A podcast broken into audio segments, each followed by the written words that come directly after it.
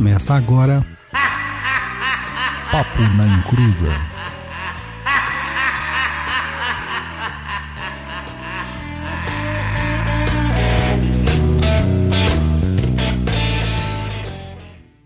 Começou! Aqui é Douglas Rainho e búzios, muitos búzios. Fala pessoal, aqui é o Luiz Guenca e 2023 começou. Estamos aí no programa de número 139. 139, isso aí, cara, muitos programas aí, né? E é hoje, japonês, voltando no primeiro programa do ano, nós vamos falar sobre Oxóssi, né? Em parte porque a galera pediu. Mas antes, vamos aos primeiros recadinhos do japonês do ano.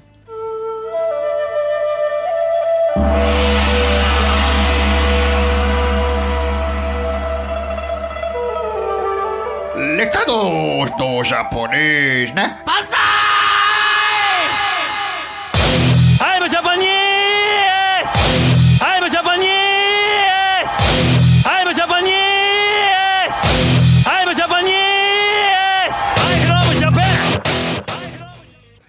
É, meu povo, Saravá e Cruzetes, como que vocês estão? Feliz aí 2023, nosso primeiro programa deste ano. Então, segura os recadinhos aí que é bem rapidez.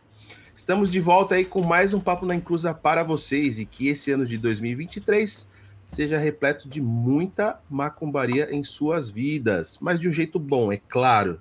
E se vier de um jeito ruim, lembre-se que sempre dá para resolver.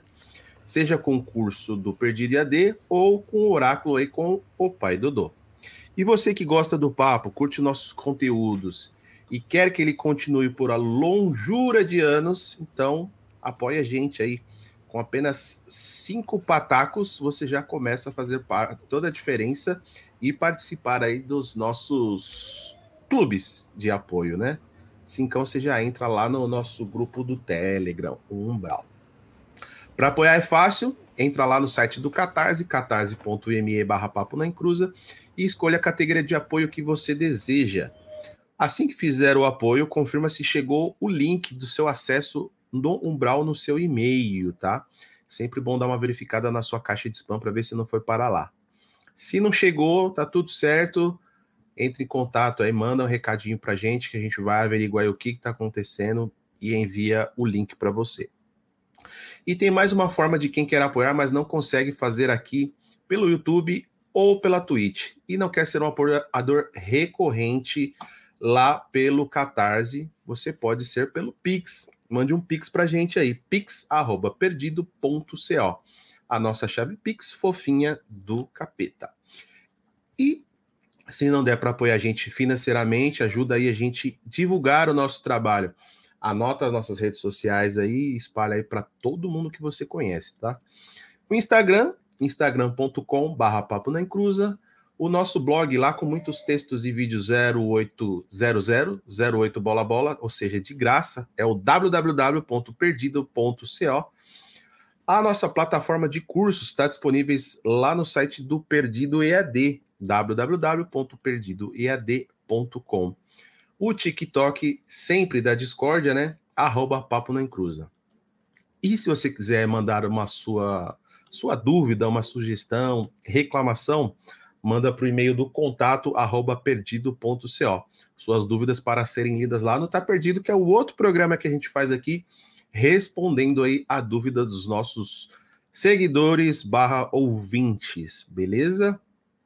E lembrar também do Perdido EAD, pois é o caminho para você que quer aprender muito sobre Umbanda.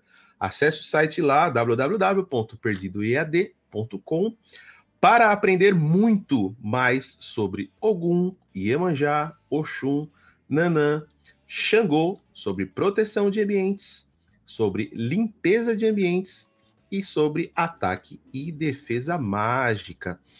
E aproveita e faz o quê? Agora nós temos o clube de assinaturas. Então, como funciona o clube? Você vai lá e assina, paga mensal e tem acesso a diversos cursos. Você não precisa comprar o curso separado. Você faz assinatura e você tem aí vários cursos lá à disposição para você fazer o curso.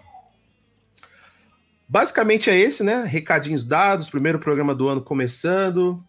que saudade que eu tava de sentar aqui e conversar com vocês, passar essas informações, aprender com o pai Dodô. Seu microfone tá fechado, pai Dodô. Mentira, cara, mentira, mentira sua. Você tava nas Bahamas curtindo o seu, as suas férias não Putz. remuneradas. Aí eu caí da cama e bati a testa. Quem Caramba, queria? Eu mano. queria, eu queria, eu queria. Cara, o japonês, sabe que tem uma coisa também que a gente lançou hoje, né? O pessoal fica perguntando por que, que eu fico olhando pro lado. Não olho pro lado, gente, porque minha câmera é meio torta. Aí eu fico olhando pro japonês e fico vesgo. É, começou esse esse dia de hoje, hoje mesmo. A gente conhecido tá- como quinta-feira. É, quinta-feira, dia 12 do 1.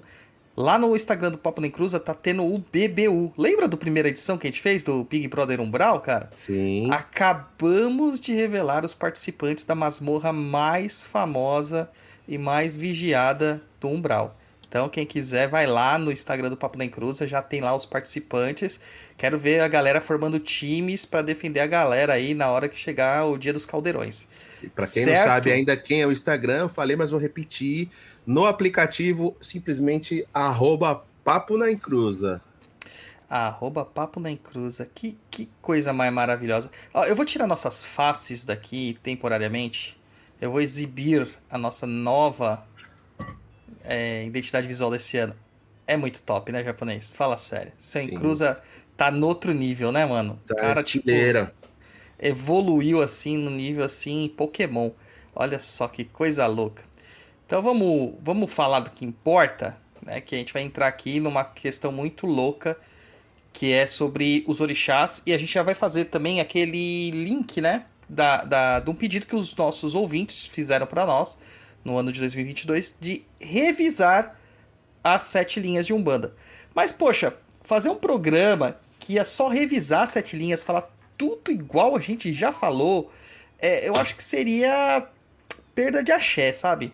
Então a gente vai fazer isso de uma forma diferente, agregando conteúdo, trazendo mais informações. Esse ano de 2023 eu quero, tipo, explodir cabeças. Eu quero fazer gente dormir em posições fetais. É... que mais que eu posso dizer aí, japonês? Zoar mesmo a, a cabeça das pessoas, porque elas têm que entender, além de religião, além de entretenimento, além de macumba, elas têm que entender sobre teologia. Tá? É importante entender sobre teologia e o pensamento teológico. Ah, então a gente vai tentar in- in- inserir na cabeça dos nossos queridos ouvintes isso daí porque eles são diferenciados, tá? Então não tinha como ser igual. Japonês, você lembra da- do nosso último programa das sete linhas, né? Ah, pra ser sincero, eu não lembro, cara. Faz tanto Então. tempo que eu não lembro. Eis o problema, quase ninguém lembra, porque era no, no outro formato, com outra bancada, e a galera tava falando que tava muito, dando muito zoom, zoom, zoom, né? Tinha muito barulho de fundo e não tava falando exatamente aquilo que precisava. Então a gente vai justamente falar sobre isso, tá bom? Lembrando que a gente já falou sobre a linha das matas lá no PNS 50 e no PNS 115 a gente já abordou sobre caboclos e Oxóssi também, tá? Então, por que, que a gente vai é, começar por este assunto e não pelo assunto, pelo Oxalá, como que é costumeiro começar? Basicamente porque a gente vai se atrelar à proximidade, nem sempre vai dar nos calendários, tá? A gente já tem o calendário até dezembro. A proximidade da data comemorativa do Orixá e do Santo com os temas do nosso programa, tá? Então já vou pedindo desculpa aqui de antemão para vocês, caso não dê para encaixar, a gente vai colocar em outra data oportuna. Uma outra questão assim, não sei se você estava acompanhando já, é, porque você estava de férias aí curtindo uma praia. Nas últimas é, semanas, eu coloquei lá no Instagram do Papo Nem Cruza algumas enquetes perguntando quem que eles queriam saber, é, quem que eles queriam ver aqui no programa, convidados, temas e afins, né? E uma porrada de gente sugeriu muita coisa bacana. Só que tem sempre aquelas pessoas que sugerem as coisas mais besta possível, né? Gente, se vocês estão pedindo um convidado há muito tempo e ele não veio no programa nesses quatro anos de programa, é porque o convidado não tem o nível de qualidade adequado pro Papo Nem Cruza. Que nós somos chatos. A gente já errou em convidado pra cacete, sabe? Mas todos eles trouxeram alguma coisa. Não era só blá blá blá, não era só perfumaria, não era só marra, não era só carinha feia, não era só nome, tá? Eles traziam alguma coisa. Tem muita gente na internet que, cara, não, não vale colocar aqui na nossa banca. De outro lado, tem pessoas muito interessantes que nós gostaríamos que estivesse aqui e que não querem. Não querem. Não querem porque não dá na agenda deles, não querem porque eles não querem se misturar com um programa de religião, e às vezes não querem porque eles são uns bestas, imbecis mesmo, né? Porque eles, eles se acham muito arrogantes, tá? É, é, muito, é muita presunção, tá? Então, fica aí a dica, tá bom? Então vamos começar aqui. Dia 20 de janeiro, japonês. Sabe que comemora-se dia 20 de janeiro? Não faço ideia. Pois é. Dia 20 de janeiro nós comemoramos o dia de São Sebastião. E na Umbanda, né, muitos terreiros comemoram o dia de Oxóssi. Mas antes da gente entrar nesse tema, eu quero já alertar as pessoas que a gente vai ter um pensamento bem massivo aqui, porque eu quero jogar muita informação para vocês, tá? Vamos lá. É, eu quero que vocês tenham uma introdução ao pensamento assim crítico, né? Porque não adianta você aceitar tudo aquilo que falam para você. Você tem que ter o seu pensamento crítico. Então tem algumas questões que a gente tem que avaliar. Qual vai ser a primeira situação que a gente tem que avaliar? Mito nem sempre é uma mentira. Você sabia disso, japonês? Que mito nem sempre é uma mentira? Não. Quando a gente fala assim mito, o que, que vem à sua cabeça, nobre samurai do amor? É uma história que alguém contou, que recebeu de alguém, que, enfim. Não é uma que fofoca, mas mito é uma história meio fantasiosa e que é de se duvidar. E então, por ser fantasiosa, ela é uma mentira? Não, ela pode ser verdade, mas. é, como é que eu posso dizer? Difícil de acreditar.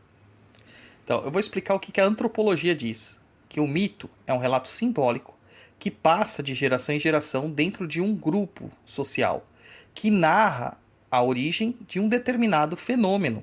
Tá? Um ser vivo, uma instituição, um costume, uma prática, uma, uma, uma corrigenda. Então, a religião, basicamente, ela é toda mítica. Não existiu um Noé. Não existiu um dilúvio. Não existiu um Adão e uma Eva. Mas esse, essa ideia que ele se coloca é para trazer pensamento teológico, para trazer um pensamento mítico, para contar uma história e para que essa história ensine algo às gerações que ali estão. Então, como que eles iam explicar a origem dos seres humanos, Adão e Eva? Como eles iam explicar a mortalidade do ser humano e como que a gente está assim sujeito a tantas vicissitudes da vida? O pecado original, tá? É, então você tem situações, né, fábulas que são contadas, passadas de geração em geração, que determinam costumes.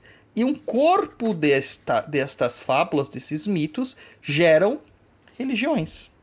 Então não existe nenhuma religião que não seja mítica. Toda religião tem um mito. Seja ele um mito adaptado, seja ele um mito semi-original, porque eu não acredito em originalidade em religião. Então, pensando nisso aí, a gente vai entender que determinados povos vão pegar mitos de outros povos e vão ressignificá-lo, como ocorreu com os deuses gregos ressignificados para os deuses latinos, os deuses romanos. Então, onde era Zeus, começou a se enxergar Júpiter. Onde se enxergava Ares, começou a se enxergar Marte. Onde se enxergava Atena, começou a se enxergar Minerva. Mas houveram, né, houve inclusões. Por exemplo, é, existe uma deusa da guerra, já dos povos etruscos, que já pertencia, de certa forma, ao entendimento religioso do povo romano. E como que eu vou estar inserindo outra deusa da guerra que tem um pensamento diferente? Né? A gente tinha a Belona, de um lado, que era essa deusa etrusca, e temos Minerva, que acaba tirando muito esse aspecto tanto guerreador para se tornar uma deusa de sabedoria. Então alguns mitos eles podem ser ressignificados, adaptados e também a gente pode incluir diversos mitos de diversos pontos da nossa cultura e costurar tudo isso dentro de um só entendimento, tá? Por que que eu estou dizendo isso? Porque a gente tem que pensar com a cabeça livre de paixões. Não existe religião original ou religião pura. Então, algumas coisas que a gente fala vão incomodar. E eu tô cansado daquela historinha de falar assim: Oxóssi não é, é São, Gero, é São Sebastião, e São Sebastião não é Oxóssi. Eu sei, o imbecil. Eu sei. Você sabe. Os povos que designaram isso sabem. E a maior parte das pessoas que tem um pouquinho de bom senso sabem também. Tá? Então, vamos lá pensando nisso aí olhar o mito do passado com os olhos de hoje e tentar explicar as coisas do passado com a nossa visão do presente, isso é anacronismo. E não dá para ser feito dessa forma. A nossa inteligência não permite, tá? Não tem como você ser anacrônico dentro de história, dentro de teologia, dentro de religião. Há de se entender um contexto. Há de se entender um contexto. E aqui eu empresto uma citação, uma aula, uma exposição de aula é, é, feita na tenda do necromante, né? Do, do professor Oswaldo Luiz uh, Ribeiro, né? O professor Oswaldo Luiz Ribeiro, que é professor de ciências da religião, ele é especialista em hebra hebraico antigo, hebraico arca arcaico é, e bíblico, né? E ele tem um trabalho muito legal de ir uh, traduzindo a Bíblia do original, do hebraico antigo, para o português diretamente, né? Muito bom, cara, é muito bom. Então é o seguinte, é, ele faz um, uma comparação falando sobre a famosa passagem de Davi amar Jonas, né? Ou Josué, depende da tradução, tá? O, o amigo de Davi, que ele amava mais do que as mulheres, né? E que alguns grupos usam isso para é, supostamente dizer que é, a Bíblia tem uma questão ali de apoio à homossexualidade, que Davi era homossexual. Isso pode ser entendido dessa forma? Pode. Mas se você for analisar é, sem anacronismos e com o pensar teológico da época, nós temos que entender que realmente as pessoas naquela época elas amavam homens mais do que amavam as mulheres. Por quê? Pelo simples fato de que todos os casamentos eram arranjados. O amor, como nós conhecemos, ele é um fenômeno do século XIX. Tá? Ele não faz parte da história da humanidade em sua maior parte da existência. Então, é casar com quem você ama é uma, é uma questão muito nova. Casar com quem sua família escolhe por acordos políticos é um contrato de compra e venda, um contrato comercial feito entre é, a família do noivo e a família da noiva. Isso era o normal. Então, as pessoas que eram nubentes, elas não se amavam. E era o amor que eles desenvolviam era um amor diferente. Era um amor pela, pelo respeito pela convivência. Já o amor que você tinha pela escolha da amizade e da convivência é diferente. A gente pode entender que ele amava é, é, este rapaz de uma forma uh, de uma forma é, homossexual? Podemos mas não é isso que o autor fala. Então assim veja só esse entendimento é um entendimento moderno um entendimento odierno, né, que é a palavra correta, contemporâneo da visão que nós estamos tendo de uma coisa escrita há mais de, de 6 mil anos tá? Há mais de 6 mil anos. Então é justamente esse, essa, essa questão que eu quero tirar da sua cabeça. É, é o anacronismo. Que não dá para avaliar as coisas com anacronismo. Quando você começa a usar anacronismos no entendimento religioso, você não vai entender nada. Simplesmente não vai entender nada. Tá? E aqui a gente não está falando de certo, de errado, de defesas ou de não defesas. Quem acompanha o Papo da Inclusa sabe as bandeiras que nós levantamos, que nós protegemos. Mas, cara, poxa, né? Vamos manter a, a, a coesão aqui do pensamento teológico. Né? Caio São fala, o Caio São fala assim: eu até entendo, mas no caso essa citação se repete em outros casos da Bíblia? Repete. Repete. Tá?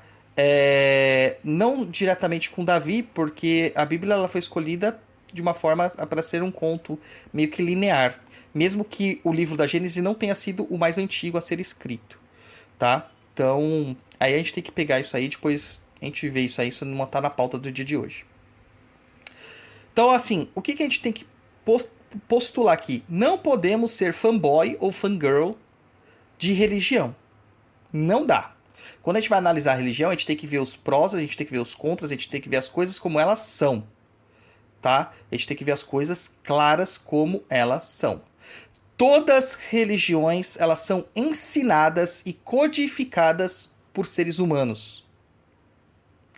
Tá? Não existe uma revelação divina individual e distinta. Não existe. O próprio cristianismo não foi revelado por Jesus.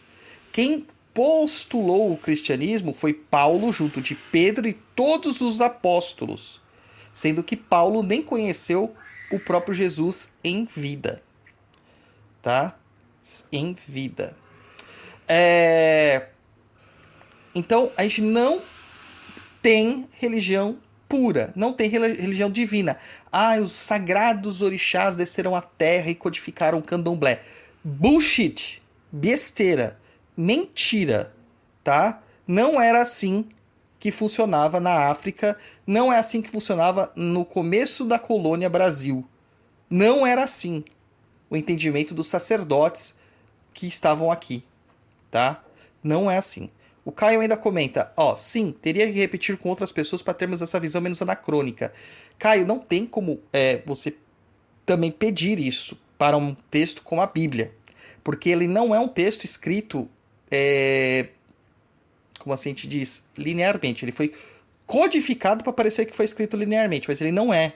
E foi escrito por diversas pessoas e com uma distância de, de, de, anos tremenda. O primeiro texto que parece que a gente tem notícias né, da Bíblia é 4 mil anos antes de Cristo. Entendeu? E os, o Novo Testamento, cara, ele já vem ali, basicamente, né? 340 anos depois de Cristo. Cara, do primeiro texto pro último, é, pro, pro mais recente texto do, do, do Novo Testamento, do primeiro texto do Antigo Testamento, cara, são milênios que se passaram culturas completamente distintas, dizimadas, e a gente tem que analisar o exílio pós-babilônico. Mas isso eu quero trazer o professor Oswaldo aqui um dia, se ele aceitar, para explicar essas coisas para vocês. Bom, enfim. Então, não existe revelações divinas. Todas as religiões demoram para serem coesas e terem um corpo doutrinário. E este corpo é feito por pessoas. Então é um esforço do pensamento intelectual religioso que gera corpo para as religiões. O cristianismo, no seu começo, o cristianismo primitivo, era tido como diversas dissidências. Ganhou a dissidência do Paulo e do Pedro. Isso porque Paulo e Pedro ainda divergiam muito sobre o cristianismo. Eu estou usando o cristianismo, que é o mais conhecido de todos aqui. Mas isso aconteceu no hinduísmo, isso acontece no budismo, isso acontece no zoroastrismo, como mudam as, as ideias né, do madeísmo. É, isso acontece até no islamismo. Quando a gente tem os xiitas, a gente tem os, os tem os sunitas. E se eu falei alguma coisa errada de nome, é isso aí. Eu, às vezes a gente é, se complica, né? Que é muitas coisas, tá? É, para serem pontuadas. Então não existe coesão. Quando a gente fala assim, ah, mas tinha a religião primitiva africana, a religião tradicional africana. Mentira! Bullshit! Não tinha. A gente vai entender isso mais pra frente, tá? O que a gente tem que entender é assim, gente: pensar dói. E pensar em religião faz a gente perder a fé. Então é muito complexo você querer saber as coisas, porque isso vai te colocar de frente com as suas fragilidades. Então você precisa encarar as coisas realmente de frente. E se você passar por isso, se você passar por isso com firmeza, aí sua fé está provada de fato, né? Que você não é um homem, uma mulher frágil nesse tipo de pensamento. Uh, então, claro que a Umbanda, por ser uma religião muito nova como prática, ela vai ter diversos tipos de visões diferentes perante a sua codificação, perante a sua ideia de, de, de, de, de movimento, perante a sua construção teológica, tá? teológica. É muito difícil a gente é, conseguir uma unidade neste sentido, tá? É muito recente. Uh, mesmo se a gente não considerar o mito criador do Zélio Fernandes de Moraes, a gente considerar mais antigamente, se a gente pegar do comecinho ali, são 300 anos no máximo que a gente tem de uma religião constituída, tá? Uh, e a gente tem que pensar assim, né? Por que, que o pessoal. Aconteceu assim, uma coisa muito engraçada. Você sabe o TikTok japonês? Eu comecei a movimentar ele de novo, né? E o que, que eu sempre falo daquela merda? Que lá é o antro da maldade alheia. Da discórdia. Puta, mano. Parece que as pessoas fazem o TikTok só pra discordar de você. Sabe? Só pra discordar. Teve uma treta lá ferrada com João Caveira, Exu Caveira e Tata Caveira. Sabe? Que não adianta você explicar para as pessoas, sabe, certas coisas, porque quando a pessoa é chucra mesmo e não quer aprender, puta cara, é difícil, mano. É muito difícil. É... E lá, um pejigã de candomblé, ele veio é, me questionar por que, que eu estava usando nomenclaturas de orixá, sendo que na Umbanda não se usa orixá só se tem entidades. E eu falei, meu caro, são nomes emprestados que representam outras coisas, representam outras situações. A gente teve uma nova significância. Ah, então vocês criam a própria nomenclatura de vocês, porque vocês roubam tudo. Cara, eu tinha que sentar com esse cara, mas é que é, é, é perder a ché. Eu tinha que sentar com esse cara e falar assim: meu filho, senta aqui, vou te explicar sem o seu, seu rancor, com a sua raiva, tá? É o seguinte: nem você poderia usar orixá. Porque a ideia de orixá na África é totalmente distinta da ideia de orixá do candomblé. Lá você é filho de um orixá por nascimento. Aqui é por escolha. Aqui é por um jogo. Lá é por, por região geográfica. Então, cara, tudo que vocês fazem também não poderia ser porque vocês pegaram emprestado das religiões tradicionais de fato africanas. Né? Mas é difícil explicar isso para as pessoas. Até porque quando a gente fala que é, é, é os primeiros povos a virem para cá como mão de obra escrava, que o povo africano que veio para cá, é, ele não cultuava orixá, a galera surta, né? Surta. Mas a gente acaba usando porque prevaleceu isso no conhecimento popular. Da mesma forma que a gente não chama lâminas de barbear, a gente chama gilete. A gente não chama hastes flexíveis de, com pontas de algodão, a gente chama cotonetes. Tá?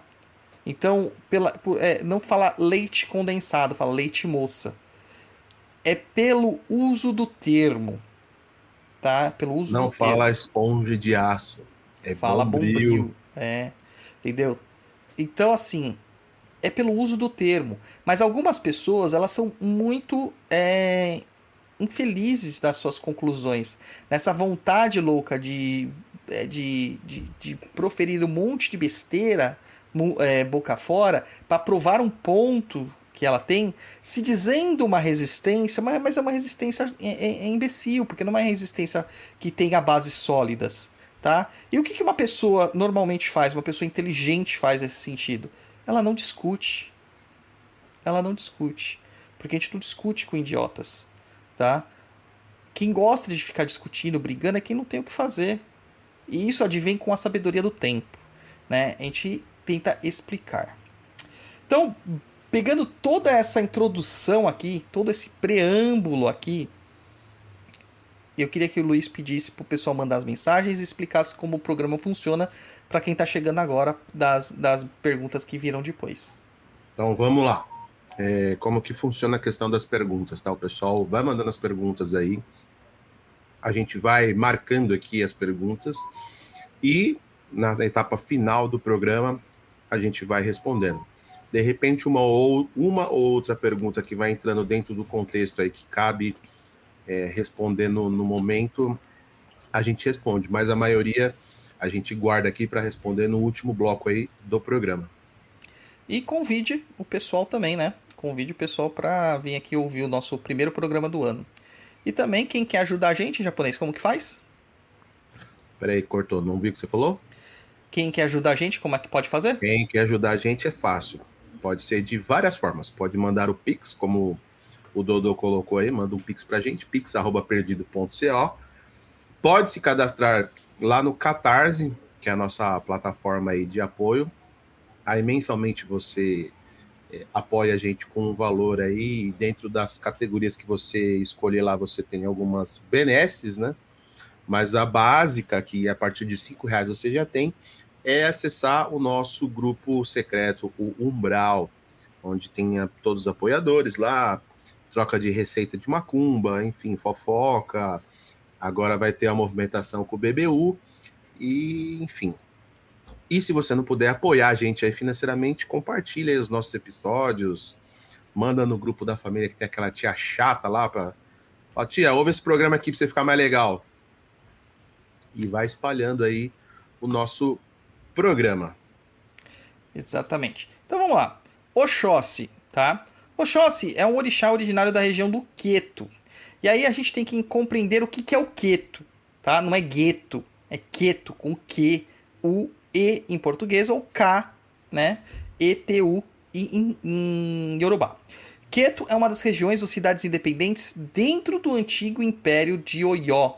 Ah, quando a gente fala sobre império, a gente tem a primeira assimilação de um império como o Império Romano, né? Que é o mais próximo da gente uh, como o, o Império Otomano, né? Mas existem vários outros tipos de impérios e formas de ter impérios. A gente teve, é, nós tivemos, né? A gente teve, ó, que horrível. Nós tivemos grandes impérios africanos.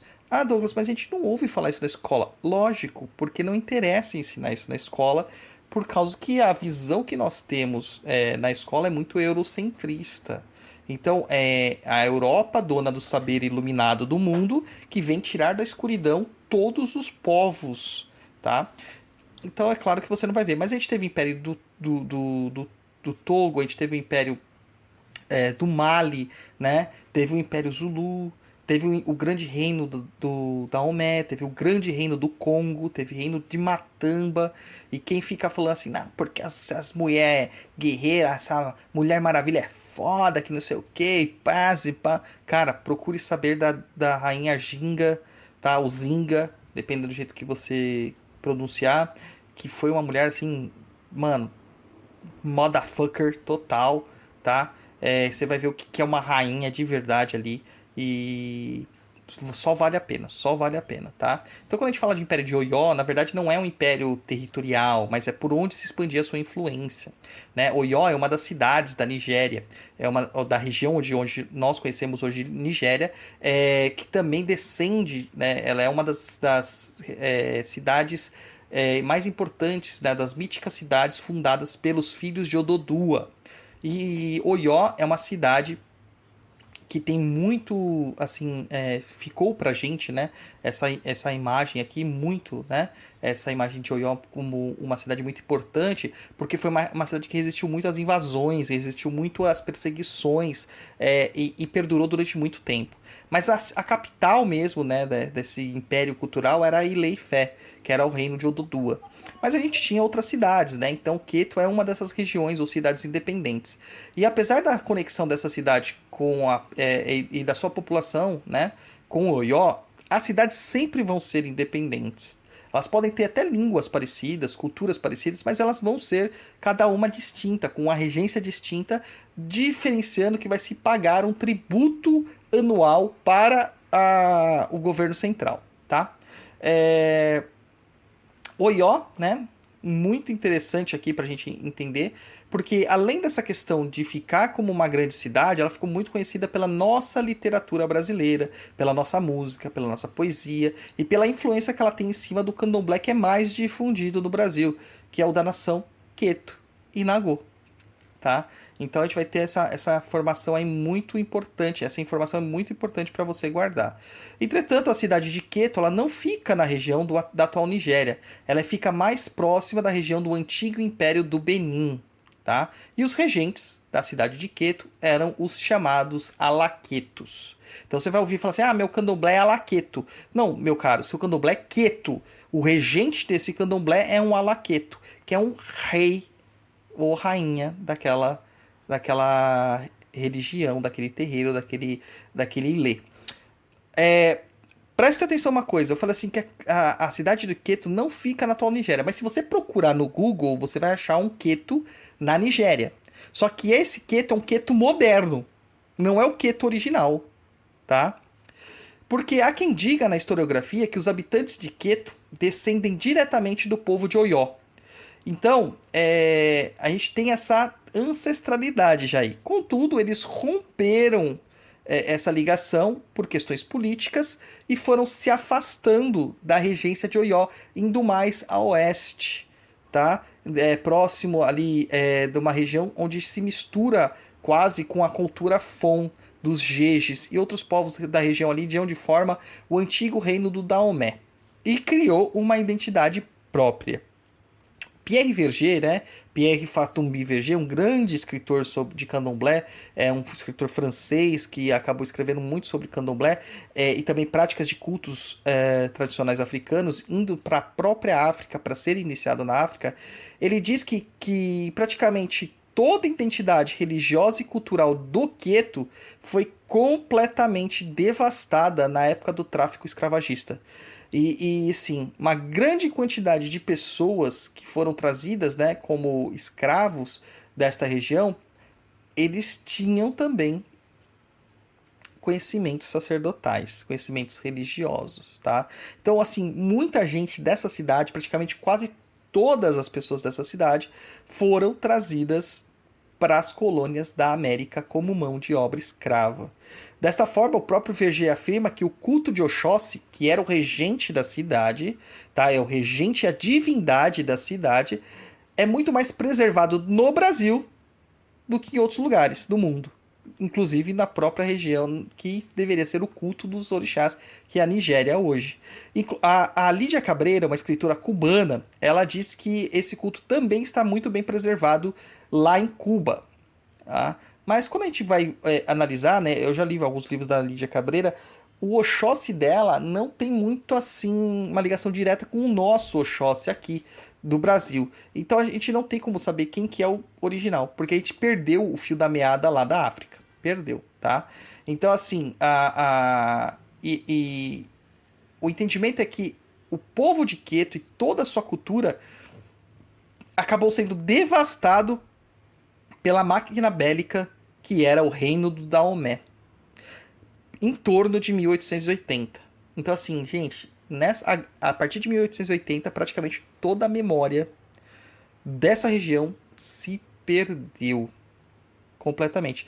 E quando a gente fala se perdeu, né, é, a gente está acostumado com isso no Brasil, né, apesar de ser extremamente é, é, selvagem e extremamente violenta, violento esse pensamento, nós estamos acostumados, porque as pessoas que foram trazidas para cá como escravos não têm acesso às suas raízes, não sabem os seus sobrenomes, não sabem as suas descendências, as suas ascendências, não sabem os seus países de origem, né, é, geneticamente falando, uh, do seu sangue, né, não sabe. É, agora, tudo bem né, a gente imaginar isso com um rompimento de escravidão das pessoas sendo trazidas para o Brasil. Agora, como pensar isso? Como pensar isso na própria África. Na própria África.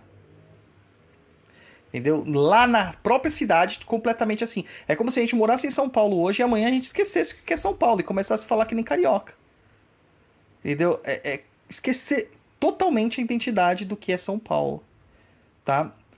E aqui no Brasil, os três terreiros de candomblé mais tradicionais que existem que é a Casa Branca do Engenho Velho, que chama-se, na verdade, Ile Axé Yanasso Uka, a Casa Ile Axé Upofonjá, e a Sociedade São Jorge do Gantoais, ou Terreiro do Gantoais, que o nome oficial é Ile Yaomin Axé Yamassé.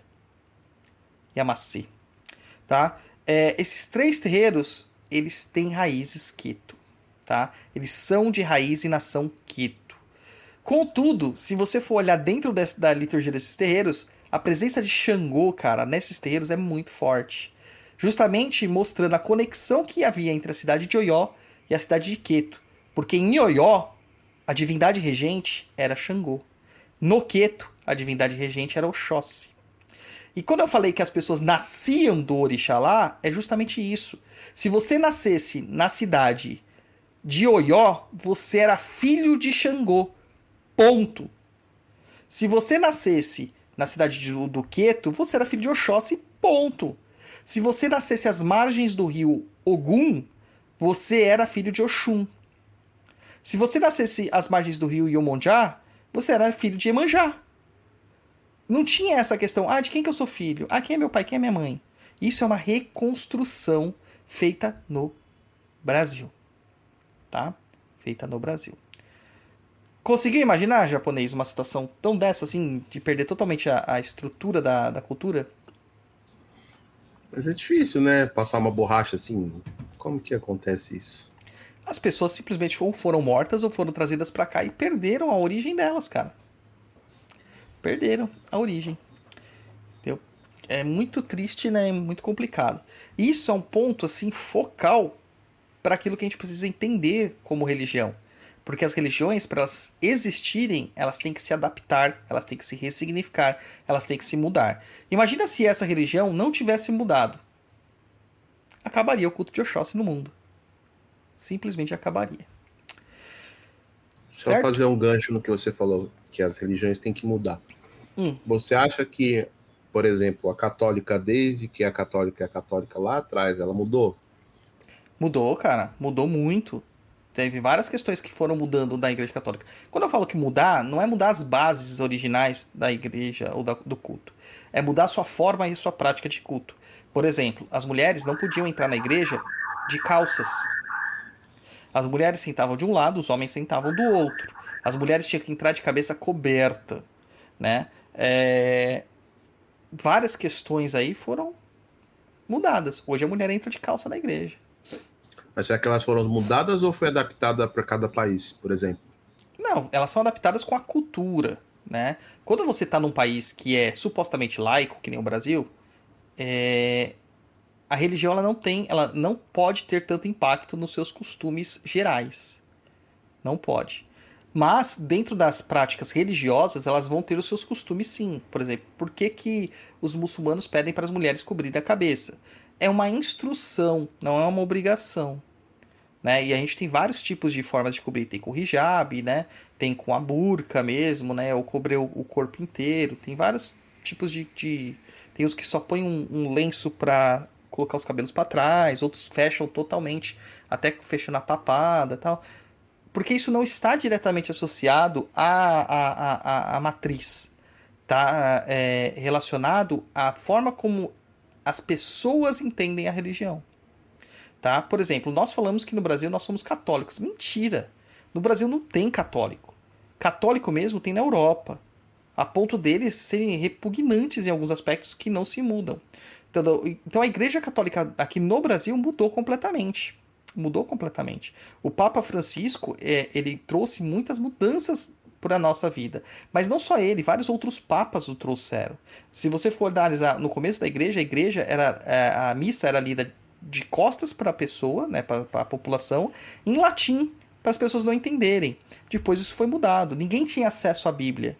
Depois isso foi mudado. E assim vai, né? Assim vai. Deu para entender? Ou não deu? Sim, claro. Tá? É... Ah, o Caio coloca aqui, ó. Lê aí que o Caio San coloca, eu acho que tem a ver. A Igreja Católica é o maior símbolo dessa mudança. A adaptação às culturas, o sincretismo e a própria reforma protestante os forçou a mudar muito. É exatamente isso. Né? Teve a Contra-Reforma, o movimento da Contra-Reforma, que gerou todas essas adaptações, tá? Então vamos lá para Odeco Morodé, né? Voltando aqui ó, à pauta. É, tem uma canção muito bonita, né? Muito linda, eu gosto muito, que é uma canção misturada com poesia, com Itã, recitação de Itã, que é o Odeco Morodé do grupo Ofá, né? Onde que a gente fala que Oxóssi é o caçador de uma flecha só. Então, é, eles começam lá, Oxó, é, tem o Itã no meio dessa música, que eu acho muito interessante. Depois vocês procuram essa música, tá? É Odeco Morodé, Odeco Morodé. Procurem essa música, é muito legal, tá? É, Oxóssi é o senhor da caça, o senhor da comunidade, o senhor do silêncio, aquele que está sempre alerta e sempre observa tudo que está à sua volta, aquele que nada deixa escapar. Nós não podemos negar, somos caçadores. E um deles, sempre onde ele ia, ele levava a sua mãe. E a mãe viu o terror que outros jovens estavam passando. Ela lembrou que o filho dela só tinha uma flecha. Ela corre e vai até Ifá e diz: Senhor, Senhor, salve o meu único filho. E Ifá disse: Então, se você quiser salvar o seu único filho, você faça uma oferenda no pé do Iroko, a árvore sagrada, pelo seu filho. Essa oferenda tornará a vida dele muito diferente. E a mãe correu e fez o sacrifício. No momento que ela riu o sacrifício no pé do Iroko, seu filho, onde estava, próximo à corte do rei, atirou a sua única flecha. E a flecha foi direto no coração daquela grande ave e foi diminuindo, diminuindo, diminuindo, diminuindo, caindo no pé do rei. Transpassada e tudo voltou como era antes. Dia ficou claro e todos ficaram alegres. Todo mundo começou a fazer festa. Então o rei chamou Oxotô Canchoxô, o caçador de uma flecha só, e disse: Ó, oh, você com uma flecha só me livrou dessa feiticeira. Eu ofereço o que eu tinha dito para você. Quem matasse essas feiticeiras, eu daria muitos búzios, muitos búzios, muitos búzios. Então o jovem disse: Eu preferia outra coisa, que o senhor perdoasse a vida dos outros caçadores, meus irmãos. Aí o rei disse: Claro, então estão todos perdoados. Então a comunidade viu que Oxóssi tinha salvo os outros caçadores e começaram a dizer: Oxóssi, Oxóssi, Oxóssi. Então, como a gente vê aí no Itã acima, né, recitado, o nome real de Oxóssi não é Oxóssi, tá? Ele não ganha esse título, esse epiteto antes de ser divinizado. Ele só conquista após vencer o grande pássaro que foi enviado pelas Yami ou Chorongá, né, onde ele se torna divino e recebe o posto de orixá. É o senhor da caça, o senhor da comunidade, o senhor da inteligência, tá? E de certa forma o senhor da razão também. Oxóssi, ou melhor, o seu nome correto, Oxotô Canchoxô, que quer dizer o caçador de uma flecha, uma flecha só, era um, um de muitos Odés, que é um outro nome que a gente acaba dando muito para Oxóssi, né? Mas Odé significa caçador. Então ele era um, um de muitos caçadores que nós tínhamos. E eles, os caçadores, né, os Odés, eles tinham como missão trazer alimento para a comunidade, mas também vigiar contra possíveis perigos, invasões e afins. Né? O, Babala, o Babalorixá Fernando Dochaguian, do site ocandomblé.com, ele diz que Oxóssi, né, Oxóssi, a palavra Oxóssi, vem de Ossouci e significa vigilante, vigia, guarda. O que é extremamente importante para a gente entender nesse momento é que é notar o título de Odé. Pois, como eu disse, tinham vários tipos de Odé, vários e vários, vários e vários tipos de Odés nas terras africanas. E muitos deles eram também seres divinos, como o próprio Oxóssi. Além desses, a gente tem o Eirilê, temos Logunedê, ou Logunedé, em alguns casos, a gente tem uma versão feminina associada a Oxóssi como uma consorte de Oxóssi, que é Otim. E alguns autores ainda que relatam que em fontes mais antigas, o Odé original, o caçador original, o primeiro caçador, teria sido Ogum. E este ensinou o seu ofício para Oxóssi, para que ele pudesse partir em busca de aventuras. E isso está né, uma citação do livro Mitologia dos Orixás, página 112, o Itan Oxóssi aprende com Ogum a arte da caça. Tá? Quando a gente fala assim, é, Mitologia dos Orixás, é este livro aqui, gente, ó. Este aqui, tá? Tem outro livro aí que tenta usar essa, esse mesmo nome, mas é um livro caça-níquel, que não vale um centavo. Tá? Então, na página 122 lá, eu vou ler para você é, 122 mesmo? Oh, 112, desculpa. 112. Oxóssi aprende com Ogum a arte da caça. Oxóssi é irmão de Ogum. Ogum tem pelo irmão um afeto especial. Num dia em que voltava da batalha, Ogum encontrou o irmão temeroso e sem reação, cercado de inimigos que já tinham destruído quase toda a aldeia e que estavam prestes a atingir sua família e tomar suas terras. Ogum vinha cansado de outra guerra, mas ficou irado e sedento de vingança. Procurou dentro de si mais forças para continuar lutando e partiu na direção dos inimigos. Com sua espada de ferro, pelejou até o amanhecer. Quando por fim venceu os invasores, sentou-se com o irmão e o tranquilizou com sua proteção. Sempre que houvesse necessidade, ele iria até seu encontro para auxiliá-lo. Ogum então ensinou Oxóssi a caçar, a abrir caminhos pelas florestas e matas cerradas. Oxóssi aprendeu com o irmão a nobre arte da caça, sem a qual a vida é muito mais difícil. Ogum ensinou Oxóssi a defender-se por si próprio e ensinou Oxóssi a cuidar da sua gente. Agora Ogum podia voltar tranquilo para a guerra. Ogum fez de Oxóssi o provedor. Oxóssi é irmão de Ogum. Ogum é um grande guerreiro. Oxóssi, o grande caçador. Tá? Mitologia dos orixás. Então você vê é, essa, essa ligação muito forte, né? Que a gente vai ter também de Oxóssi com Ogum. Claro que na África a gente vai ter vários e vários e vários é, é, Odés, como eu já disse. E esses Odés, eles aqui no Brasil, eles vão se confundir muito, muito, muito, muito com a figura do próprio Oxóssi.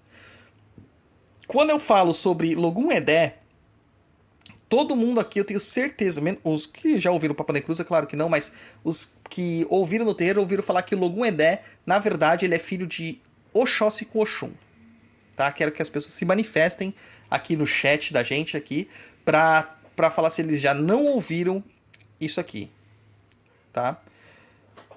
Gente, olha, é importante entender que a ressignificação ocorreu feita pelos próprios sacerdotes, cara. Não foi um branco, não foi um indígena que chegou aqui e falou assim: não, não, vamos mudar isso aqui porque isso aqui não tem como ser desse jeito aqui na, nessa terra. Não foi. Tá? a gente tem que ter o um pensamento aqui de estruturação teológica sendo formatado aqui também. É, Logum Edé, dentro do mito original, ele é filho de Enlilê e Oxum. Então ele é filho realmente de um Odé, mas não é do Odé Oxóssi, que é o mais conhecido dos Odés. O, o Enlilê é o Odé que caça marfim, é o caçador de elefantes, e que geralmente ele os caça à beira da água, porque é, é onde ele pega eles em repouso e desprevenidos quando eles vão beber água. Então ali você tem o caçador, né, a própria mata, a caça, se encontrando com o rio, que é o Oxum, e dando origem ao terceiro elemento, que é o Logunedé. Mas aqui no Brasil, todo mundo até fala sobre a mitologia do, do mel, né?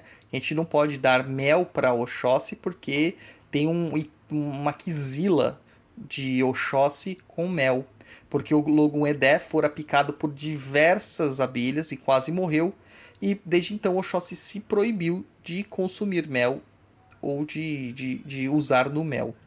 Então, esse é um Itã, mas tem outro Itã que fala que, na verdade, Oxóssi não dava mel para outras pessoas porque ele o recolhia para dar para Oxalá, que era a comida sagrada de Oxalá.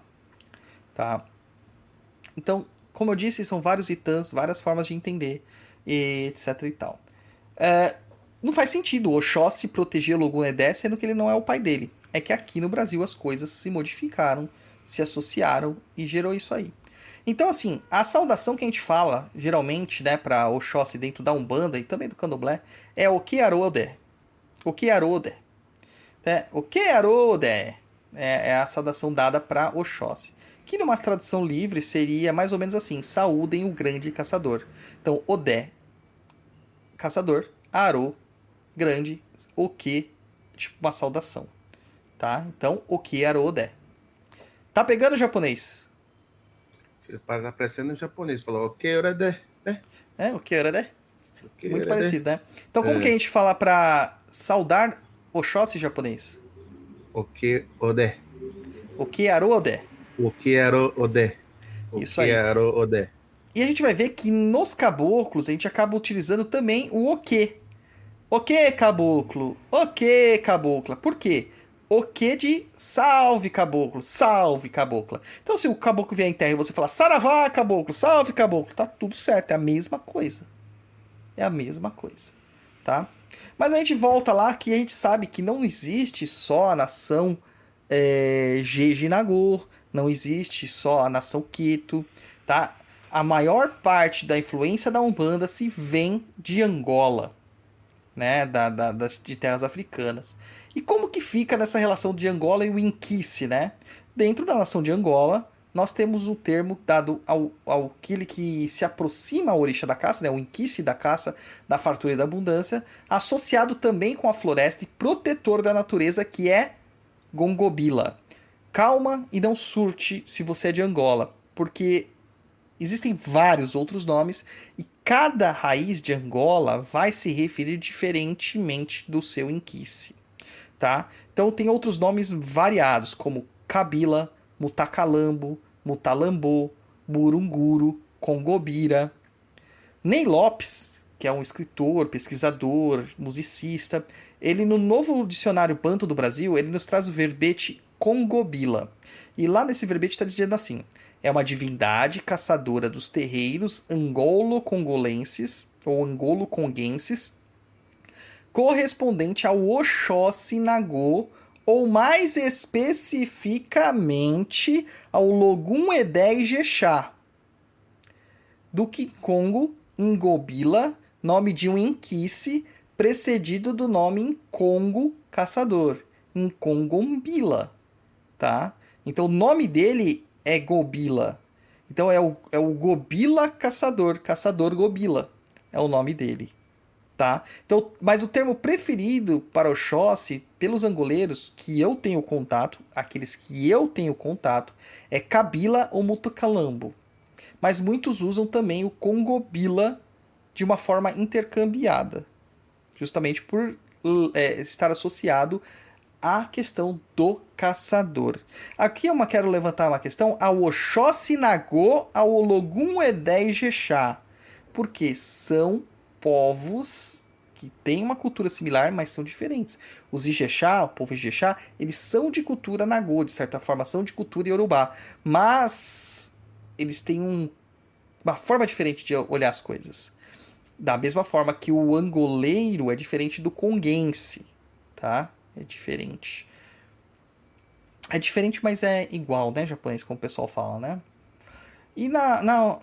Pode falar. Você ia comentar aí. Esse é diferente, mas igual, está sendo muito comentado. Hoje no serviço foi um monte de, de situações. É diferente, mas é igual. Ou é igual, mas é diferente. Pois é. Olha aí a mensagem da Heloísa Araújo. Boa noite, povo. Seu Inclusa ficou lindo na nova versão. É, sabe uma coisa que eu não, que eu não vi ainda hoje, Fião? Pix. Desde que a gente voltou? Não só o Pix, cara. Superchat. Superchat, as pessoas esqueceram. É, o pessoal não quer que a gente ganhe dinheiro aqui, que a gente continue, porque a gente acaba é, destruindo, né, a fantasia das pessoas. As Destrói. pessoas estão bravas e o guardinha tá passando. Então, assim, Oxóssi na Umbanda tem, acaba tendo outras associações também, tá? Apesar da Umbanda ser um culto totalmente à parte, a gente tem que entender que as religiões elas bebem de outras fontes. Então a gente acaba citando candomblés, a origem dos orixás, para servir de base e de suporte teológico para o entendimento que a gente vai ter no futuro.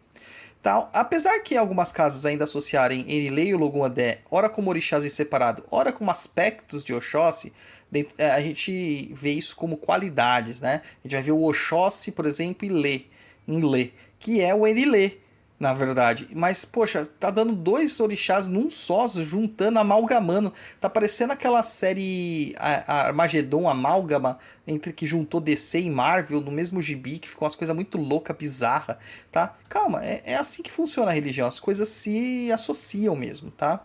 É, mas da Umbanda, dentro da Umbanda, a gente não tem grande apreço por essas questões de qualidades de orixá. Até porque é, não há uma diferenciação, porque o entendimento de orixá na Umbanda se dá mais. É, não se dá tanto pela individualização, a individuação de uma divindade, tampouco pela sua trajetória mítica, mas pela sua significância energética que é representada. Em outras palavras, né, não importa para a Umbanda se Oxóssi é Oxóssi ou se gosta de ser chamado de Oxóssi. O que importa é que sua energia sustentadora é a energia da caça, da inteligência, da comunidade, do conhecimento. Então, essa energia é compreendida e utilizada dentro dos processos litúrgico-mágico-religiosos tá? Então eu, eu não quero saber é, a- se o Oxóssi é em Irilê ou se Oxóssi é o Oxotô Canxoxô, sabe? Isso não me diz respeito, não importa. Ah, e isso, entenda, gente, não é um desrespeito ao entendimento religioso anterior, é, visto que não dá para se demarcar o que é realmente um culto de orixá e o que, é, e o que não é, visto que existe uma grande lacuna na história e na memória que foi causado pelo processo escravagista e pela tentativa da dizimação da cultura africana. A questão é que aqueles que se sentem atraídos e com apreço por essa forma de cultura, por meio da sua identidade religiosa, ele adapta a realidade do culto e faz a sua homenagem seu culto próprio, que com o passar do tempo se torna uma tradição. E aí a gente vai ver as muitas vertentes e nações que surgem disso daí, tá? Então, como eu disse anteriormente, o culto de, de Oxóssi ele foi completamente dizimado na África e sobreviveu o seu conhecimento apenas nas terras brasileiras. Mas a gente sabe aqui que ele também ganhou novas cores, novas formas, novos contornos. Então, como que a gente pode afirmar o que, que é puro e o que, que não é? O que, que é certo e o que, que não é? O que, que é verdadeiro e o que não é? Não dá. Então não dá para você aceitar quando um candomblessista ele impõe a sua versão teológica do orixá para um umbandista. Não dá. Porque até a visão de um ilê para um outro ilê pode ser completamente diferente. Não dá mais para ter essa situação tão infantil entre as pessoas. O entendimento religioso ele é muito mais profundo do que isso. Enquanto a gente não conseguir superar essas diferenças, a gente nunca vai transformar a religiões, as religiões de matriz afro-brasileiras em religiões exatamente fortalecidas no processo político e social, sempre ficando à margem de representações pífias, mesquinhas, ignóbeis que acontecem a cada quatro anos aí para defender a nossa religião, né? Então a gente tem que entender que não pode ficar com esse pensamento infantil. Fala, Japa. Desculpa a minha ignorância, mas o que é ignóbeis? Eu nunca ouvi essa palavra na vida. Cara, você já ouviu sim. Ignóbeis?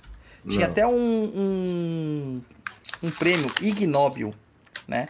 Aquilo que não é nobre, o que causa repugnância, o que é burro, tá?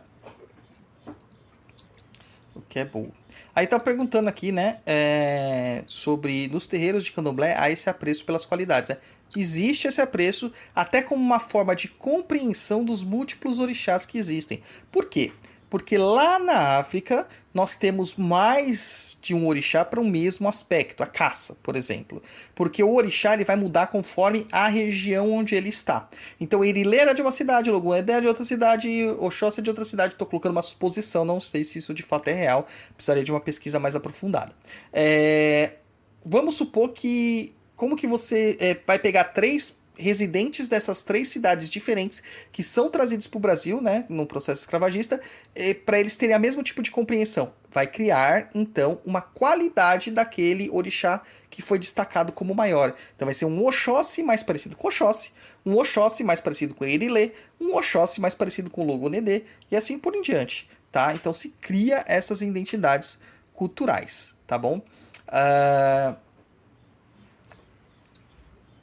Ó, Então- deixa eu só pegar o gancho aí. O Rui Ramos mandou aí pra gente. Não sei se é um superchat ou um super sticker, mas mandou 10 reais aí pra gente. E a Heloísa Araújo também mandou. Muito obrigado para ambos, Rui e Heloísa. tem mais um aí, ó. Ah, chegou aqui, ó. O Tiago Oliveira também mandou 7 reais aí pra gente. Obrigado, Tiago. Então, assim, partindo do pressuposto da, da Umbanda, na Umbanda nós vemos Oxóssi como aquela força da caça, da inteligência, da comunidade e do conhecimento. Dessa forma, a associação que nós temos com os caboclos acaba sendo que quase imediata, quando verificamos que o caboclo representa aquele que sobrevive em meio à floresta, em meio à mata, de uma forma harmônica, sendo seus protetores, retirando seu sustento por meio da caça, da pesca, tendo os saberes da mata. Além de também ter a representação do arco e flecha como um símbolo muito interessante. Porque a, o símbolo de Oxóssi a gente chama de Ofá, que é um arco e uma flecha. A gente fala que Oxotucan Xoxô é o, o guerreiro de uma flecha só. E qual que era a arma né, que, é, mais associada aos povos indígenas no Brasil? O arco e flecha. Tá? Apesar de não ser a arma de preferência deles, tá? Geralmente é, era a borduna, né? O bodoque. É, o bodoque é um, um, um, tipo uma tiradeira gigante, né? E a borduna, se eu não me engano, é um porrete, tá? Que eles usavam, que era principalmente a, a, as armas de preferência, além da lança de madeira. E o tacape? É, então, é o porrete, né? Que é esse bodoque que se fala. Hum. Não, bodoque não, é o... Agora me confundi, cara. Peraí. É... Bodoque é um. Como se fosse um estilingão gigante, entendeu? É Borduna, se eu não me engano, que é o nome. Vamos procurar na internet. Ó, É, arma indígena de ataque. Borduna. Isso é um porrete grosso e pesado. Também chamado de Buduna. Dicionário online de português diz que bodoque é um instrumento que atira pedras, composto por um arco e com elástico esticado e preso nas extremidades acionado por um gatilho, estilingue ou atiradeira. Acho que esse aqui É. tá mais moderno, né? Esse é o Bodoque. É um Bodoque, cara, é uma pedra que, meu, quando pega, mata mesmo. Entendeu? Ó, o Salomon Max faz uma pergunta interessante aí pra gente falar. Fala aí, japonês. É, por mais que diversos locais usem nomes diferentes, todos apontam sempre para a mesma divindade, ou pode ser que não. Não. Sa- Isso é uma visão pós-moderna dentro da, do entendimento religioso, é, onde aparece na mitologia comparada uma tentativa de transformar mitos universais em divindades iguais, só que com outros nomes, como se é, Xangô, Thor, Odin, apesar de Odin e Thor serem da mesma cultura, ah, Tyr, ah, que mais? Tupã, ah, serem a mesma divindade, Júpiter e afins serem a mesma divindade. Não é, tá? Isso é uma visão infantil, mesquinha também. Não são, são divindades diferentes. Só que não representam culto no Brasil, porque muitas dessas divindades elas estavam restritas a espaços geográficos determinados. E muitas dessas divindades perderam completamente seu culto, tá? Perderam completamente seu culto. Então, assim, a associação foi imediata, né? Além dessa questão da representação do arco e flecha. Mas, assim, a gente não pode dissociar a figura do caboclo, né? Da figura de Oxóssi. Mas antes de fazer qualquer pressuposição, a gente precisa entender o que de fato é um caboclo do ponto de vista da Umbanda. Aqui a gente não está falando do caboclo é, etimologicamente. Nós estamos falando do caboclo antropologicamente, tá?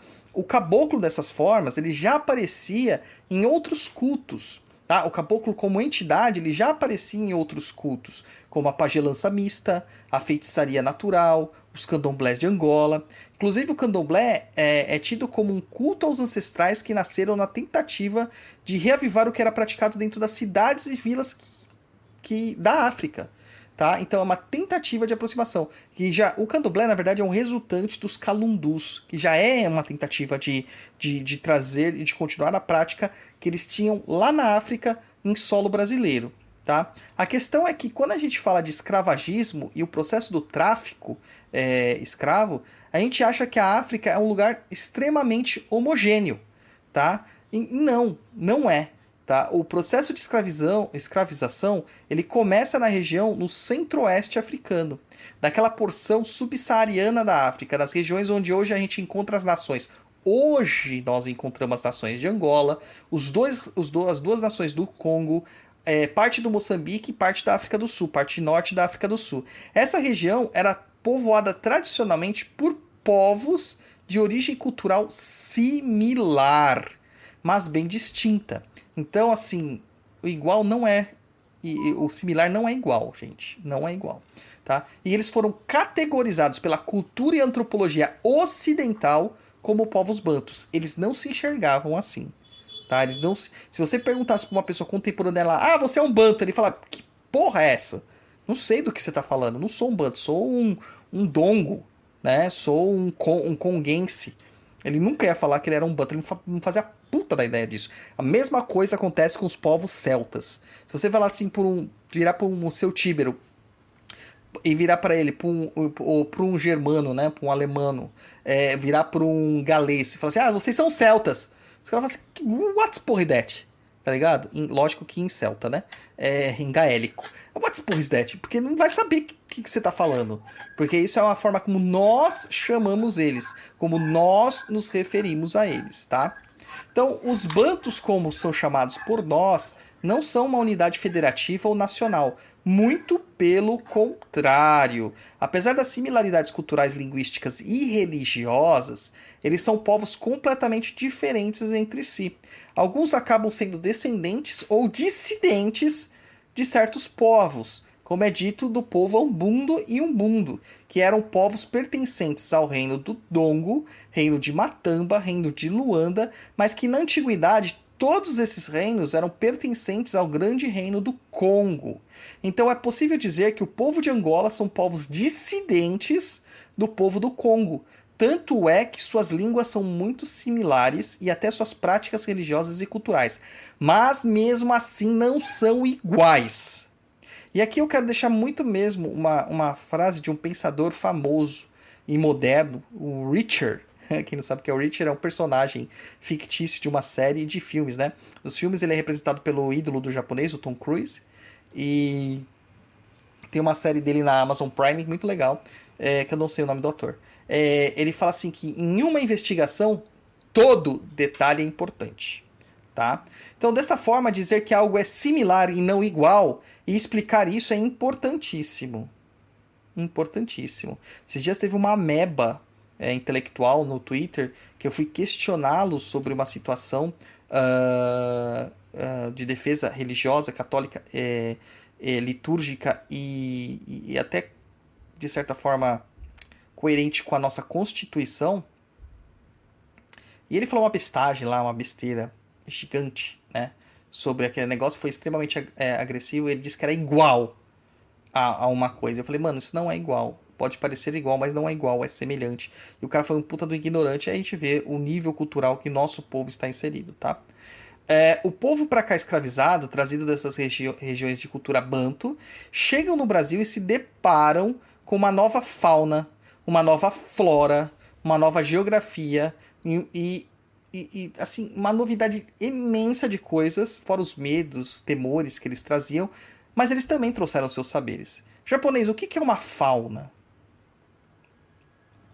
uma fauna. A fauna é um conjunto, né? De mata. Não, aí seria uma flora e não é sua mãe.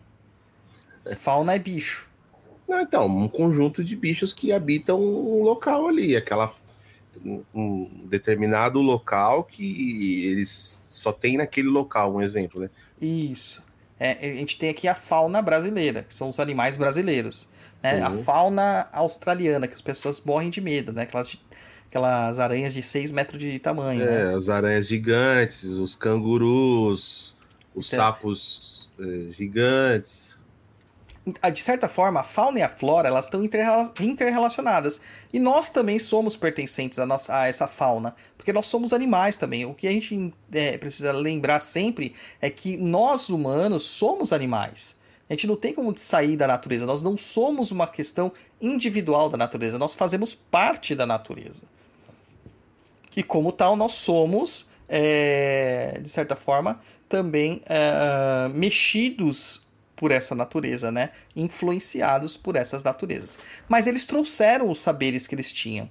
Então, assim, na tentativa deles manterem vivo esse saber, é, é, é, com grande respeito que eles possuíam pela questão da ancestralidade da Terra, conjuntamente com os povos indígenas, né, os povos originais, os originários, eles se informaram e ressignificaram seus próprios cultos, dando origem aos calundus, às cabulas, às pré-macumbas e o candomblé de Angola, que posteriormente a gente vai ver se transformando na Umbanda e na Quimbanda. Tá? Então tem toda uma ressignificância sobre as religiões. Imagina só se eles tivessem que vir para cá com conhecimentos que eles tinham lá, mas que eles não encontrassem as plantas que eles têm lá, os animais que eles têm lá. Como que faria? Como que falei? Parava de cultuar, né? Ou cultuava uma coisa abstrata, né? Que nem tem gente aqui no Brasil que cultua é, divindades vikings. Que, tipo, tudo respeito, liberdade religiosa. Mas, cara, eu não entendo. Simplesmente não entendo. Tá? É, o candomblé de Angola, ele tinha essa questão do caboclo, né, como grande destaque.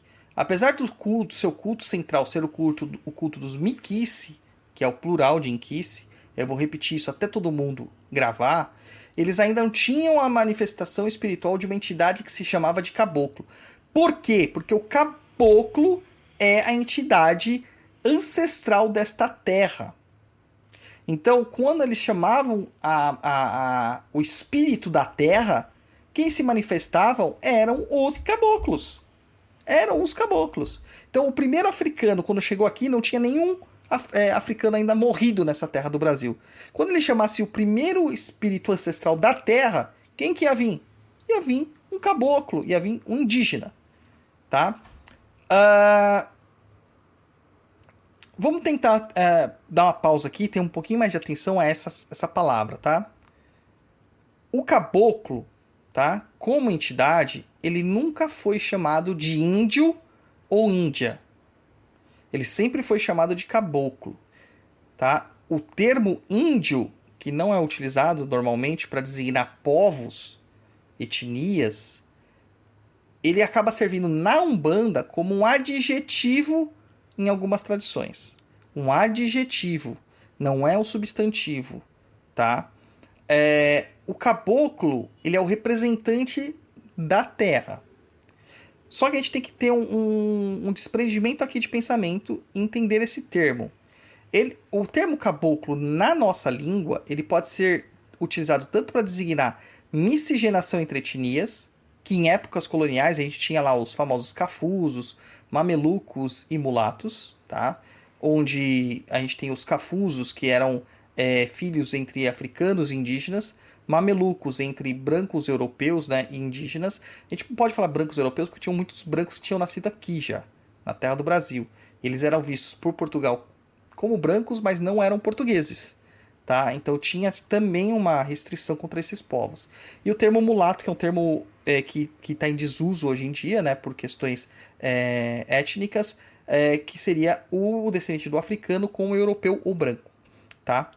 É, só uma questão aqui que tem uma as pessoas falam do termo mulato, né? E a gente não está aqui para defender o termo mulato, mas tem uma outra suposição do termo mulato que o o esqueci o nome do cara do História Islâmica que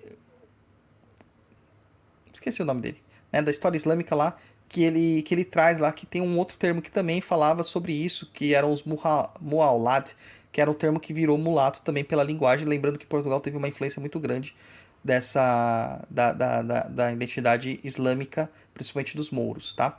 Uh, não estamos defendendo, então a gente também não usa mais isso aqui, só estou dando uma outra, uma outra linha de pensamento de, de investigação para vocês.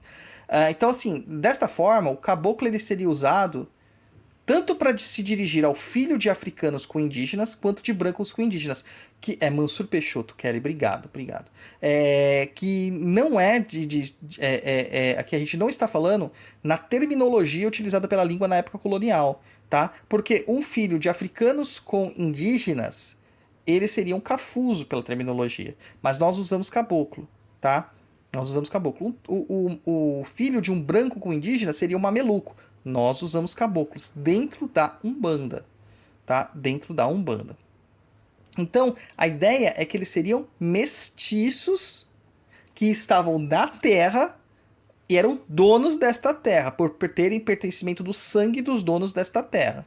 Tá? E em linguagens mais atuais, né, num linguajar mais atual, é, o termo foi usado para falar do sertanejo, da pessoa do interior, aquela pessoa que vive da terra, o famoso caipira, né, que a gente falou caipira paulista, que é, que é o, o caboclo também. Tanto que o próprio caipira falou, ô caboclo, né, eles chamam um ao outro de caboclo. Então, mas dentro da Umbanda, quando a gente fala de caboclo, nós estamos nos referindo a entidades que tiveram grande aculturamento indígena em suas vidas terrenas, tá? Não propriamente foram indígenas, mas tiveram muita influência desta cultura, tá bom? E aí nós vamos ver que existem tipos de caboclos dentro da Umbanda, e aqui a gente está falando de religião, tá? De religião. É, porque essas confusões elas são intermináveis, tá? Parece que aí nunca a gente vai ter uma solução para isso, nunca, nunca. Então, o termo caboclo na Umbanda, ele significa aquele que tem influência da cultura indígena com muita força. Bota força nisso, entendeu? Então, sempre que a gente se referir a caboclos, nós estamos falando de entidades que ou nasceram entre os indígenas ou que possuem atração pela cultura indígena. Atração não é achar que é, é ter sangue e ter chamado, tá? Que tem um monte de gente aí que se acha cigana e não tem um pingo de gota cigana no, no correndo nas veias, né? Então, dentro dos terreiros de Umbanda, nós usamos algumas designações para diferir a origem e o tipo de trabalho de cada uma dessas entidades, ditas como caboclos, tais quais caboclo índio, caboclo de pena e caboclo de couro. Aqui o índio, o termo índio, vem como um adjetivo do substantivo caboclo. É um qualificador do tipo de caboclo que se manifesta, tá? O caboclo índio é o caboclo puro, sem qualquer tipo de interferência de cultura africana ou europeia. É um termo que deveria ser mudado, tá? Deveria ser um caboclo indígena. Esse é o termo correto que deveria ser usado. Mas você não vai encontrar isso na literatura antiga, você não vai encontrar isso na fala dos pais de santo de antigamente, e para você não se tornar uma ilha de saber, né? Ou seja, só você ter aquele conhecimento e não ter conexões em volta de você, a gente tem que falar os termos que eram utilizados para você ter essas conexões, tá? E a partir daqui nós fazemos modificações é, dentro da, da, nossa cultura e das terminologias, tá? O caboclo de pena é o caboclo que tem influência de outras culturas, tá? Não só da indígena. Ele normalmente ele é filho de uma indígena com um branco que foi criado dentro da cultura e dos moldes da sociedade indígena. Para quem joga RPG, ele é o meio elfo. Ele não é considerado nem indígena, nem branco, tá? Ele sempre vive ali naquele limbo, naquele umbral. O caboclo de couro é o caboclo que, apesar da influência indígena, tem uma influência mais sertaneja, sendo provavelmente um filho de indígena com branco ou com um africano descendente de africano que foi criado próximo aos brancos dentro do processo de escravidão ou de serventia como trabalhador de fazenda, porque muitos desses não eram escravos, tá? Eles não tinham esse processo de escravos. É, como gente, eles tinham um processo de servidão quase feudal, é, que são os famosos boiadeiros, tá? Que são as figuras que faziam toque de gado que são os boiadeiros. E uma questão muito importante: todos os caboclos, seja índio ou indígena, pena ou de couro, eles são sustentados pela força de Oxóssi. Tá? Todos eles, todos eles. A gente vai ver que existe caboclo de Ogum, caboclo de Xangô, caboclo de Ansan, caboclo ou cabocla, né, de Emanjá, de Oxum, mas todos eles têm linha, todos eles têm influência de Oxóssi. Então, todos os caboclos têm como sua primeira energia sustentadora, aquilo que dá a razão dele em ser a energia de Oxóssi, tá? Ah, fala aí um pouquinho japonês do nosso Perdido EAD pra gente beber água aqui. Perdido EAD. Quem não sabe, Perdido EAD é a plataforma de cursos do Perdido. Eu tô meio desatualizado do Perdido EAD. Tem Cara, mais algum é... curso que foi colocado?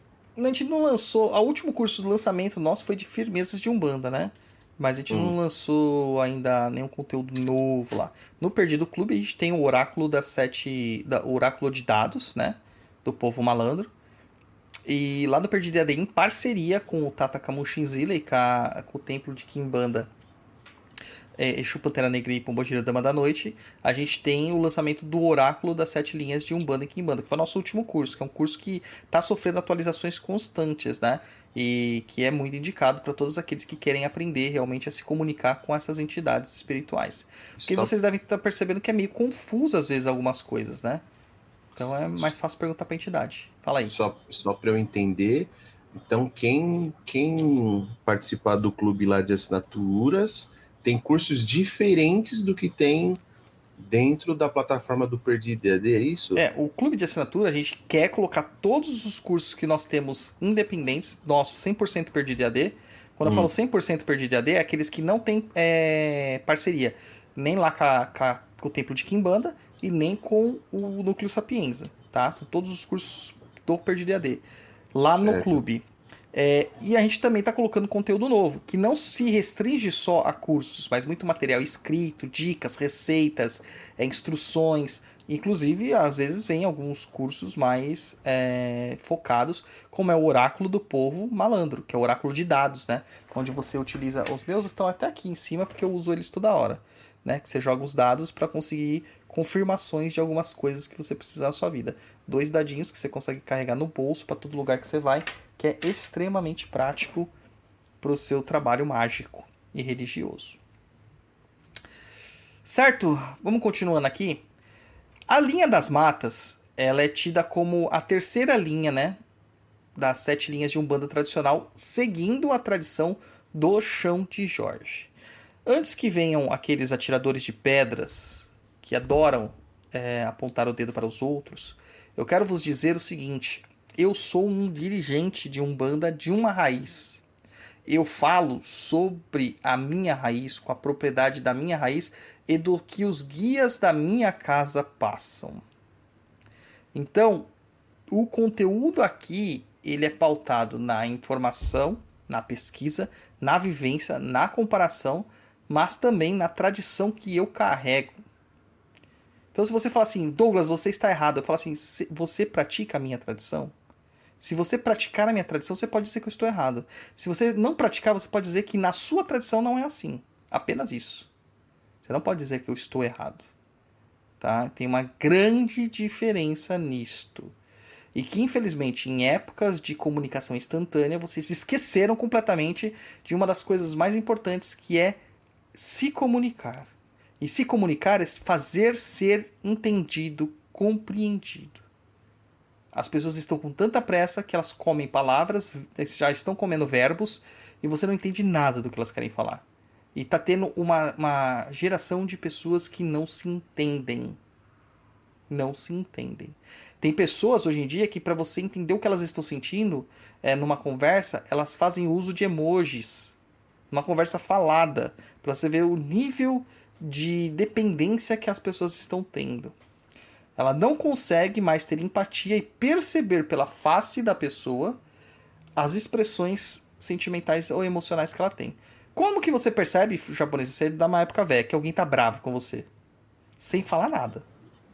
Ah, sem falar nada, só pelo olhar da pessoa, pela face dela, você já sabe que ela tá brava. Essa nova geração não consegue perceber isso, cara. Não consegue. Elas precisam de auxílios de emojis para compreender isso. Por incrível que pareça. Tá difícil, cara. Tá difícil. Então, a linha das matas, dentro da minha tradição do chão de Jorge, é a terceira linha das sete linhas de Umbanda tradicional, sendo encabeçado pela regência de Oxóssi com São Sebastião. E novamente, eu juro que se alguém falar Oxóssi não é São Sebastião, eu vou demandar essa pessoa. Eu vou, cara. E ainda tenho. Eu vou mandar foto da demanda feita. Tá? Porque, poxa, todo mundo sabe que não é a mesma coisa. Inclusive, quem criou essa associação, tá? Porém, associação, sincretismo é algo que é feito sempre em todas as culturas para facilitar o processo religioso. Ele também sabia que não era a mesma coisa. O cara que criou sabia que não era a mesma coisa. Ele faz isso como uma aproximação, uma facilitação do entendimento. E isso já acontece em todas as religiões. Todas as religiões. No cristianismo, nós temos isso acontecendo com a aproximação das figuras cristãs de hoje com os deuses romanos à época. Os santos, em sua grande parte, são é, aspectos desses deuses. O próprio Jesus Cristo é aspecto de uma divindade romana, como nós enxergamos ele hoje. E, e, inclusive, né, se você for ver, as próprias entidades, é, divindades romanas já são aspectos de outras divindades, que já eram aspectos de outras, e assim por diante. Tá? Então, o sincretismo, a associação, ela não é deturpante ou diminuidora, ela é agregadora e ela não qualifica algo como branco, preto ou vermelho, amarelo, roxo, rosa, né, cor de burro quando foge, não qualifica. Não qualifica. Porque a pessoa se diz de identidade africana, mas na África nós temos o povo do norte da África que tem a pele mais clara e que se e, e, dependendo do país que você for, você vai falar assim, puta, esse cara é um espanhol. Que é o caso da, do, do de Marrocos. Né? Tinha até uma, uma piadinha rolando, um meme rolando na época da Copa, né? Marrocos e Espanha. Já tinha lá Juan e Mohamed, né? Do lado. Era o mesmo cara, porque os traços são muito parecidos. Então não daí, eles são africanos. Tá? Então não dá para você qualificar dessa forma. Não é assim que a gente faz qualificação das coisas. Tá? É, é de uma outra estrutura. O, o, o, entendimento do próprio orixá, tem muitos orixás que nós utilizamos hoje, Nanaburuque, Oxumaré, Euá, Iroku, né, é, Chapanã, o Mulu, o Baluaê, que não são originários da Nigéria. Iroku é minha tia, pô. Iroku, né? É, Iroku é minha tia. tia Iroku é uma árvore sagrada. Mas sabe quem cultuava essa árvore sagrada? O povo banto. O povo de, de cultura banto. Né? Que tem essa visão do. do. do Kitembo. É que é um, um Kisse, Kitembo. Que aí o, o, o povo Nagô associou e transformou no Iroko. Que é a sua árvore sagrada. Só que Nanamburuque, Oxumaré, Euá, Chapanã, tudo isso era de outra tradição, uma tradição de pessoal da, de origem Fon, de cultura Fon, e que foi ressignificado, adaptado, sincretizado dentro do processo religioso nigeriano atual, né? O Yorubá. E acabou se tornando orixá. Então quem diz que essas coisas são é, uma forma de fragmentar ou fragilizar a religião, cara, o cara não entende nada de religião, ele está panfletando numa situação para ganhar likes, para ganhar discords, para ganhar comentários, porque o que gera engajamento hoje nas redes sociais é discordância.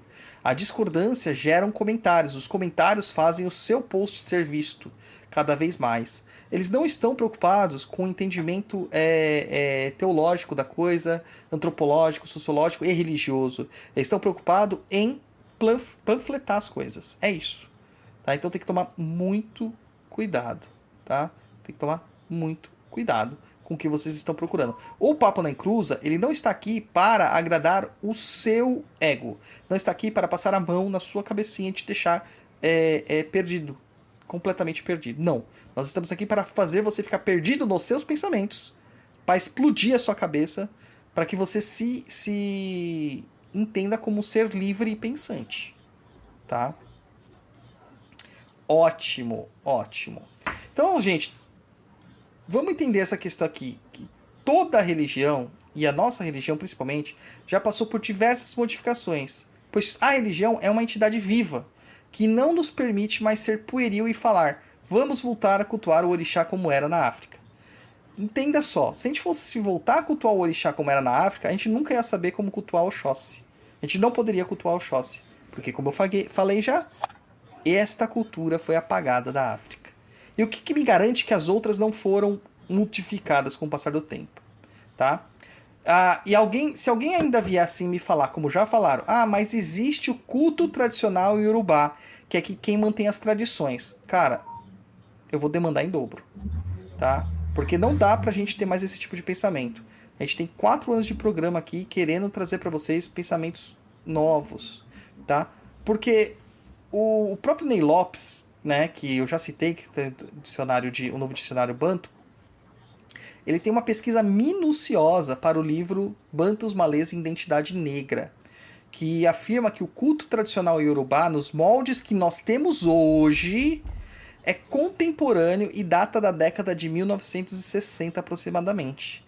Esta foi uma construção de lideranças políticas, intelectuais e religiosas para criar uma unidade e conformidade dentro do entendimento das práticas tradicionais africanas.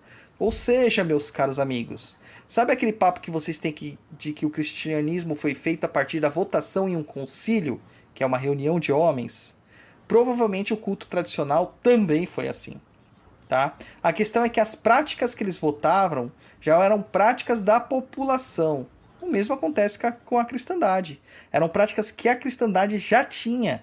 E a, o culto tradicional urubá eram práticas que eles já possuíam. Eles consolidaram isso e deram conformidade numa estrutura única.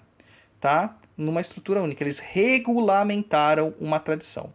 Porque o culto tradicional iorubá ele fala de diversos tipos de orixás. E como eu disse, quem nascia na cidade determinada tal era filho daquele orixá e ponto, não podia acessar os outros orixás. Dentro da Umbanda, que é uma religião de culto ao caboclo e ao preto velho, a gente tem a presença dos caboclos em diversas linhas, como eu disse. Principalmente na linha de demanda, que é a linha de Ogum, a linha da justiça, que é a linha de Xangô, a linha dos ventos, que é a linha de Ansan, e a linha das águas, Preferencialmente a gente vai encontrar caboclos com Iemanjá e Oxum. Mais Oxum do que Iemanjá. Nanamburuque não carrega caboclo. Oxalá não carrega caboclo. Aí são mistérios ancestrais que estão muito mais ligados aos pretos velhos e aos povos africanos em si. Tá? Todos os caboclos, sem exceção, todos, e eu até arrisco me dizer que os próprios quimbandeiros apesar que é uma outra estrutura de pensamento, são sustentados pela irradiação que a gente dá o nome de Oxóssi. Só que cada um tem suas particularidades. Na linha das matas, nós encontramos os caboclos mais afeitos à mata e eles são mais falantes, por assim dizer. São os que têm uma capacidade de oratória mais aprumada e que trazem dentro do seu trabalho uma capacitação com a energia das matas por meio de banhos de ervas, por meio de defumações, por meio de fumos e vivências naturais. É muito comum um caboclo de Oxóssi pedir para você ir para o meio do mato, tirar os sapatos e entrar em conexão com a terra, se sujar, tomar um banho de rio, sabe? Ficar pelado e tomar um banho de sol no meio da mata. É muito comum eles darem uma recomendação dessa. Tá? Não é tão comum para um caboclo de algum. Não é tão comum para um caboclo de Xangô fazer isso aí.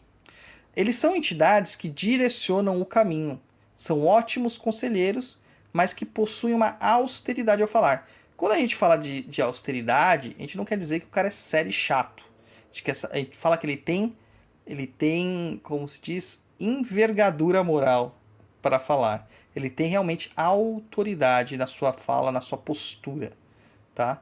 Apesar de serem os mais dinâmicos em alguns aspectos e até mais leves do que os caboclos de Ogum e Xangô, os caboclos de Oxóssi são também bem práticos quando eles precisam ser. Tá? Bem, bem práticos.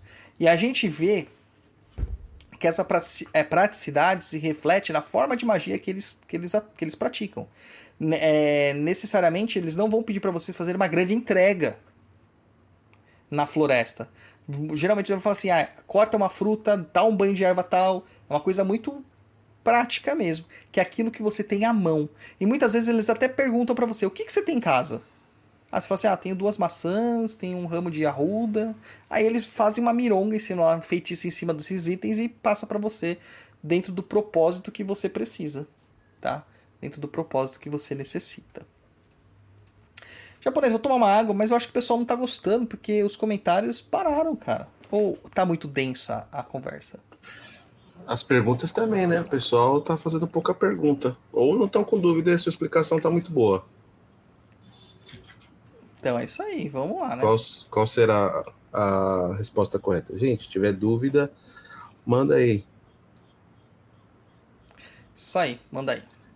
Vamos dar like ou dislike. O importante, ou dislike, pessoal. O importante é engajar. Não, like é melhor. Cara. Like Deixa é melhor. É, deixa os dislikes Tinha uma lá. época do Papo em Cruza que a gente tinha um dislike só, em todos os programas. E eu sabia quem era. eu sabia quem era o cretino, né, que fazia isso. Oh, tá. O Guilherme é... colocou que ele tá perdido em pensamentos aqui. É, banana. Banana. É um Minion, né? Então vamos lá. É, vamos dar continuidade aqui e entrar para a questão da divisão das falanges. Vamos novamente ressaltar que essa é uma classificação humana, tá? Para o nosso entendimento. Os guias, cara, eles não estão nem aí para isso. Eu ouvi da boca do Caboclo Rompimata assim, quando falaram para mim, inclusive me perguntaram de novo isso hoje. Douglas Rainho, você como sacerdote de Umbanda e também um sacerdote de Kimbanda, você não acha que você está sendo contraditório? Porque você pratica o mal na Kimbanda que, e, e tem uma Umbanda que é justamente pra é, acabar com o mal praticado na Kimbanda. E aí eu falo assim, mano, a pessoa é, é muito ignorante, cara. Tem que ser muito ignorante para ter um pensamento desse, cara. Muito ignorante. É, é um pensamento tão pequeno que eu acho que nem meu filho, quando tinha 3 anos de idade, ele tinha esse pensamento né? E o rompimato ele virou assim para mim e falou assim: é, vocês que separam as coisas do jeito que vocês separam, porque no astral, ele não fala astral, ele fala jurema. Na jurema tá todo mundo misturado, tá todo mundo misturado. Então, na divisão de falanges, a gente tem uma divisão da, aqui que acaba respa, é, respingando em Leal de Souza, que acaba respingando em Zé Fernandes de Moraes, Caboclo das Sete Cruzilhadas, que acaba respingando em Lourenço Braga, né? E que a gente traz para o entendimento do chão de Jorge e a gente é, é, aceita esta forma aqui, tá? É... Tô pedindo o nosso Pix já. Põe na tela aí, põe na tela o Pix. Pix, arroba perdido.co. Olha só, Dodô. Então aqui tocou Umbral e perguntaram lá no Umbral: é impressão minha ou o Luiz meteu o Grecin na cabeleira? Gente, não é Grecin, não, viu? É, é gel. É gel. Ixi, eu japonês. Tá achando.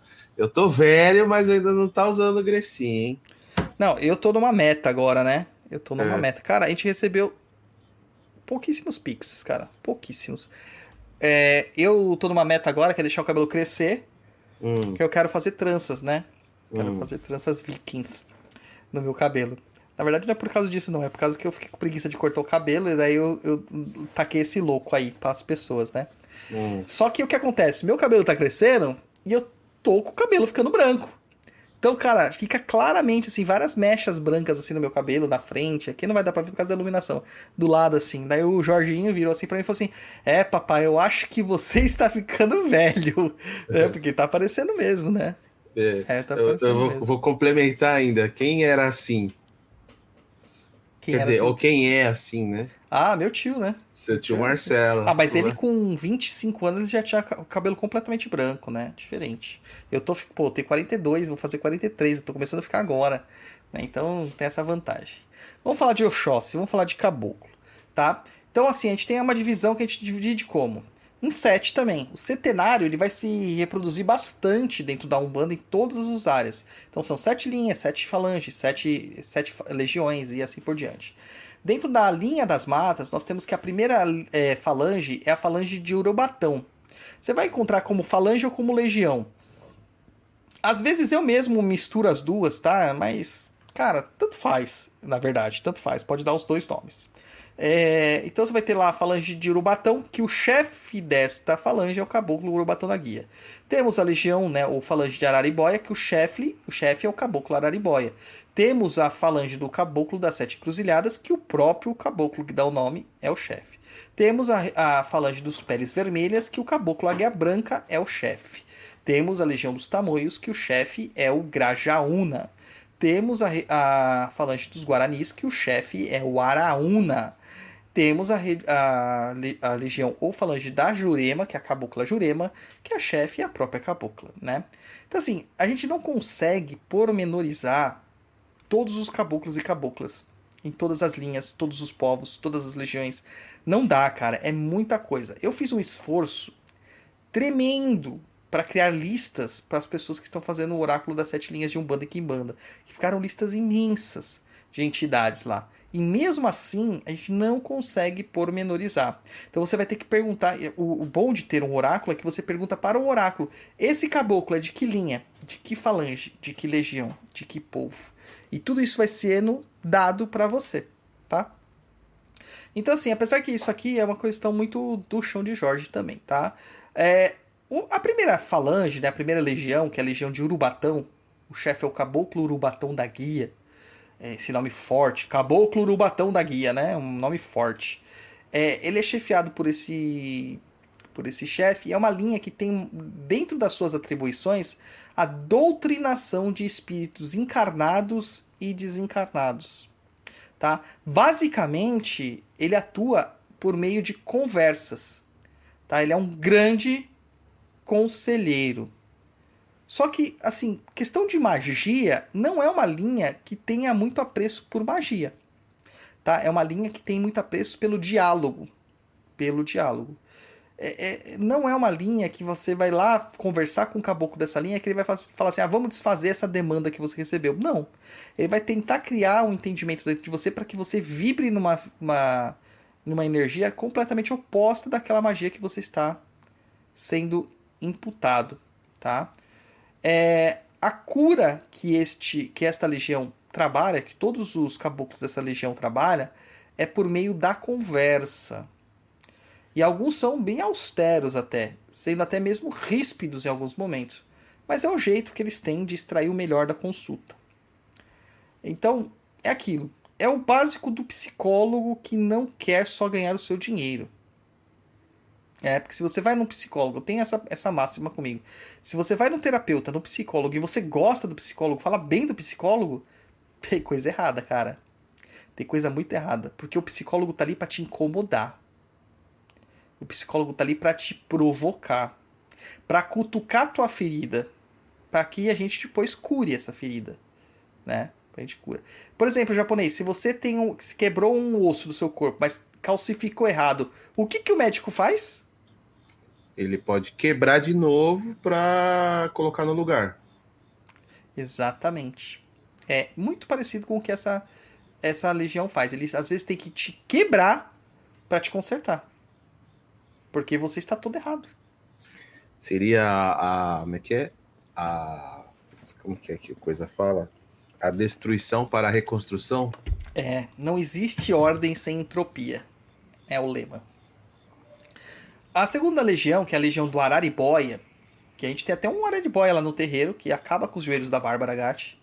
Porque dá um pulo e cai de joelhos no chão, é, e os joelhos dela ficam dobrados, assim, ficam duplos. O, a, a Legião de Araribóia, o Araribóia é um personagem histórico brasileiro.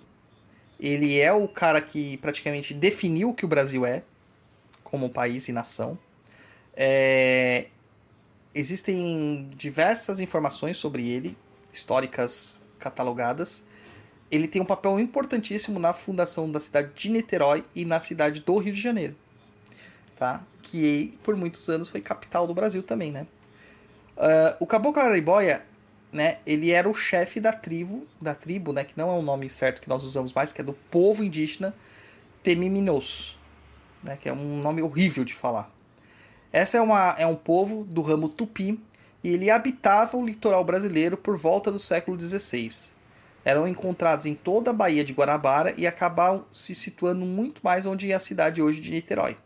Tá? Seu nome deriva do termo tupi Arara Imboi, que significa cobra papagaio. Esse é um indígena que foi tão destemido, tão destemido, que acabou inspirando a obra O Guarani, do José de Alencar, escritor José de Alencar.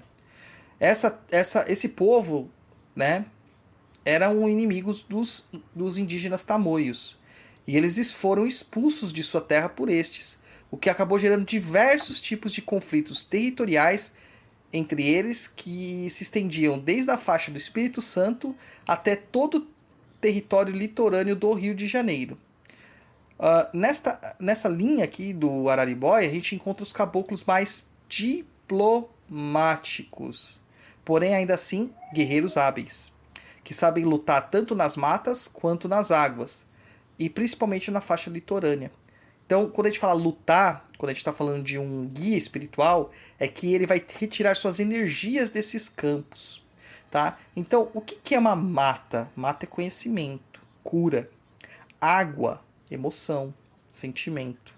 Águas litorâneas, criação, movimento, transporte, geração. Né? Então, são, são caboclos que vão trabalhar com essas energias, tá? Com essas energias. E eles entendem muito sobre venenos. Então eles são muito hábeis quando eles têm que trabalhar na cura de pessoas que foram envenenadas magicamente. Tá? Envenenadas tá passando o carreto aí? Deve estar, tá, é carreto furacão, né? Carreta furacão. É, então, assim, quando a gente está falando de. Quando a gente tá falando dos espíritos, a gente tem que trazer, transportar a ideia do que eles fazem dentro daquilo que nós temos como magia, tá? Por isso que a gente está falando, a gente está associando esses povos aos seus trabalhos. É...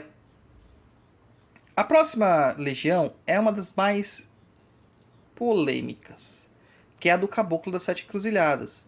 Porque os, a, o suposto fundador, pelo mito fundador da Umbanda, né, que foi Zélia Fernandinho de Moraes com o Caboclo das Sete Encruzilhadas.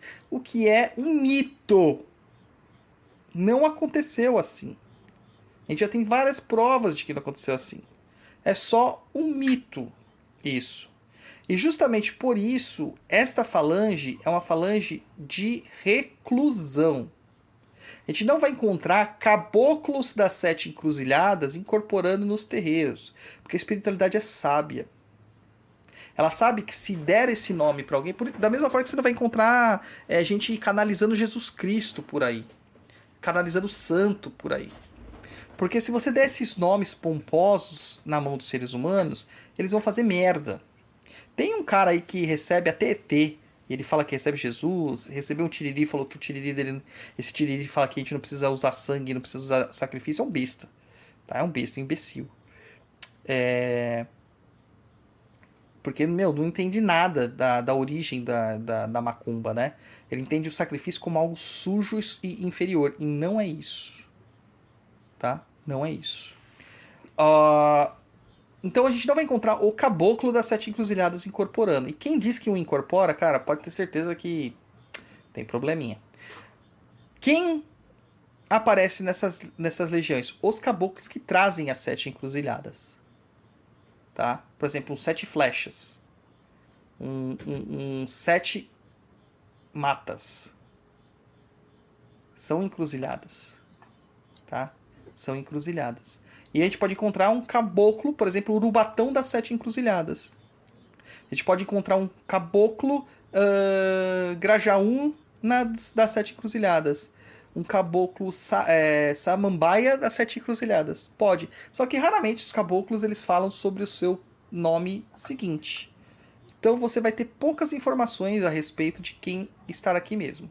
Tá? Não, vai ser muito muito tranquilo. Mas essa, essa legião e os povos dessa legião, eles são muito é, evocados para trabalhar com as curas, mas também com uh, a sustentação da Umbanda como um todo. Tá? Então, quando tem uma necessidade de ter um aporte de energia dentro de um terreiro, os uh, caboclos que acabam vindo, que em alguns casos chamam de caboclos bugres, em outros lugares chamam de caboclos bororós, em outros lugares chamam de botocudos, tá? Que a gente chama de caboclo índio puro, eles acabam vindo aqui nessa nessa legião para trazer a energia. São provavelmente entidades que nem falam português e não conseguem se manifestar falando. Elas vêm para dançar, para fazer a sua forma ritualística mágica através da dança do fumo e, da, e do cântico. Geralmente o cântico são algumas entonações, tá? É, que você não vai entender nada. Uh, a próxima legião é a Legião dos Peles Vermelhas. Muitas pessoas podem perceber que a galera aí adora falar sobre caboclo. Inclusive nessa nova onda de inteligência artificial gerando imagens. Você já viu isso aí, japonês? É o negócio do Elon Musk lá? É, várias inteligências escreve... artificiais que geram imagens. Sim, né? sim. Então, é não só do Elon Musk, tem várias né, que fazem isso. Tem uma que é no que faz no. Esqueci o nome do, do bootzinho que eles usam lá no Discord. Tem uns que é nos aplicativos de celular, né? Estão usando aí as inteligências artificiais para fazer arte, né? Aí o que acontece? É, quando você vai. Como que você fala para essa inteligência artificial? Você descreve ela. Você fala assim, ah, é um indígena de pele assim, de altura assim, forte, fraco, cabelo, plá, pá. Você descreve e ele vai criar uma imagem em cima da sua descrição. Quando sai uma imagem de caboclo, sai um caboclo americano, norte-americano, ou, ca ou canadense, né, por assim dizer, que também tem é, indígenas dessa, dessas regiões. São mais parecidos com os navádios, mais parecidos com os iroquis, é, mais parecidos com os moicanos, né, e com os indígenas do, da Norte América. Né? Que a gente, geralmente a gente vê eles de peles de couro, né? De roupas, vestidos, de mocassim, é, daqueles cocares gigantes, né? Mas não é o mesmo indígena brasileiro. Ah, mas porque o deles usa roupa, eles são mais evoluídos? Não, meu filho. Ô santa ignorância. É pela necessidade. No Brasil é um calor da pega. Não tem necessidade de usar vestimento. Né? Lá no, no, no, na Norte América é um frio do cacete. Tem que usar vestimenta. Isso é óbvio. Né? É óbvio. Então na, na Legião dos Peles Vermelhas são aqueles que vão vir é, nesse arquétipo do índio norte-americano. Que os brancos, pelos, pelas, pelos filmes de faroeste, chamavam de é, é, é, índios mesmo, né? Que ainda no termo é índios no, no inglês. E os indígenas falavam caras pálidas pra gente. Tá? O seu foco de trabalho é muito mais a cura, por meio de receita de remédios e preparos de ervas. Ah, inclusive, eles receitam muitas frutas por quê? As frutas elas são grandes repositórios de vitaminas e de, de minerais essenciais ao nosso corpo que a gente acaba não comendo. Eles inclusive receitam partes de animais nas mirongas. A pessoa tem que tomar um chazinho de aranha caranguejeira? Né? Pode Já ser. pensou? Né? Ou uma, uma pinga com veneno de cobra? Pode ser, né? Nesse caso aqui, é, é um dos poucos povos que acabam não usando o sacrifício propriamente dito, como a gente conhece, para fazer os seus trabalhos espirituais. Tá? Por que, que não acontece isso? Porque a forma sacrificial deles é diferente da nossa. Tá? É diferente. Nós usamos o sangue. Eles queimavam, em grande maioria, claro que tem suas diferenças, os animais, muito mais parecido com o entendimento judaico de holocausto, de, de sacrifício, do que o entendimento a, africano indígena brasileiro, ou né, aqui da Sul América. Tá? Então, trabalhos de curas também muito ligados a esses povos a esse povo. E o seu chefe é o caboclo Águia Branca. Aqui vai ser aquela legião onde você vai encontrar o touro sentado, né, o águia, o, o águia altiva, né, o grande lobo, né, esses nomes que parecem muito western mesmo, né, muito filme de faroeste, tá?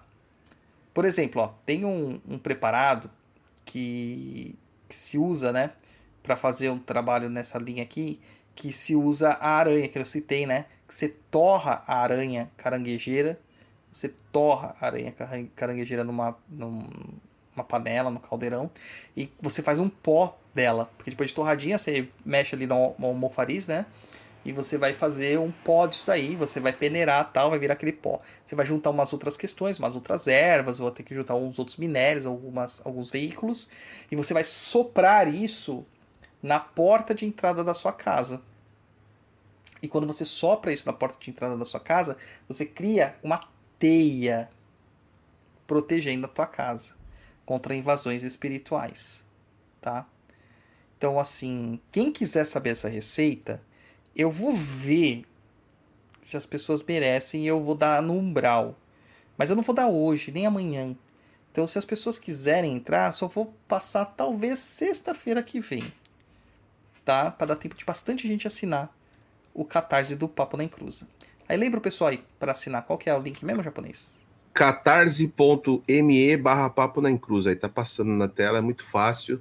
E olha, custa cinco reais por mês. A partir de cinco reais você já tem acesso ao Umbral. Meu, hoje em dia, o que, que você compra com cinco reais? Fala pra mim. Nada, mano. Nada. Nada. É. Cinco reais você vai ter acesso ao Umbral, muita macumba, muita informação. É, Poderia se dizer que ali dentro é uma rede social da Macumba, Douglas? Eu acho que sim, cara. Um grande, um, uma grande egrégora da Macumba. Pode-se dizer. E eu acho que a gente devia até instituir a hashtag Macumba que funciona, porque a galera que faz as macumbas que nós ensinamos, elas têm grande sucesso. O que é diferente da concorrência. Ó, deixa eu abrir aqui, ó. Rapidinho colocar, ó. Aqui, ó. Focou? Umbral oficial. Umbral oficial. Temos 243 membros e 10 online. Isso aí. Depois neste exato as, momento. As fofocas do BBU lá. Então, assim, a próxima falange, que é a quinta, né? É a quinta? Acho que é a quinta já. Estamos na quinta. É a Legião dos Tamoios. E o seu chefe é o chefe Grajaúna. Vocês estavam esperando o Caboclo Tamoio, né? Existe o Caboclo Tamoio, tá? Existe. Mas não é, é o chefe dessa, dessa, dessa falange, tá? Até porque, cara, eu, eu gosto de pegar as definições de dicionário aqui ao vivo com vocês para vocês entenderem o negócio, tá? Os tamoios era uma denominação dada a indígenas do grupo dos tupinambás que habitavam a costa brasileira do norte de São Paulo a Cabo Frio. Tá? É um grupo de, não são os indígenas, tá? Então você vai ver que é uma tribo que era em vida inimiga dos índios temiminós, tá? Que é a segunda legião dos Araribóia, da, Araribóia.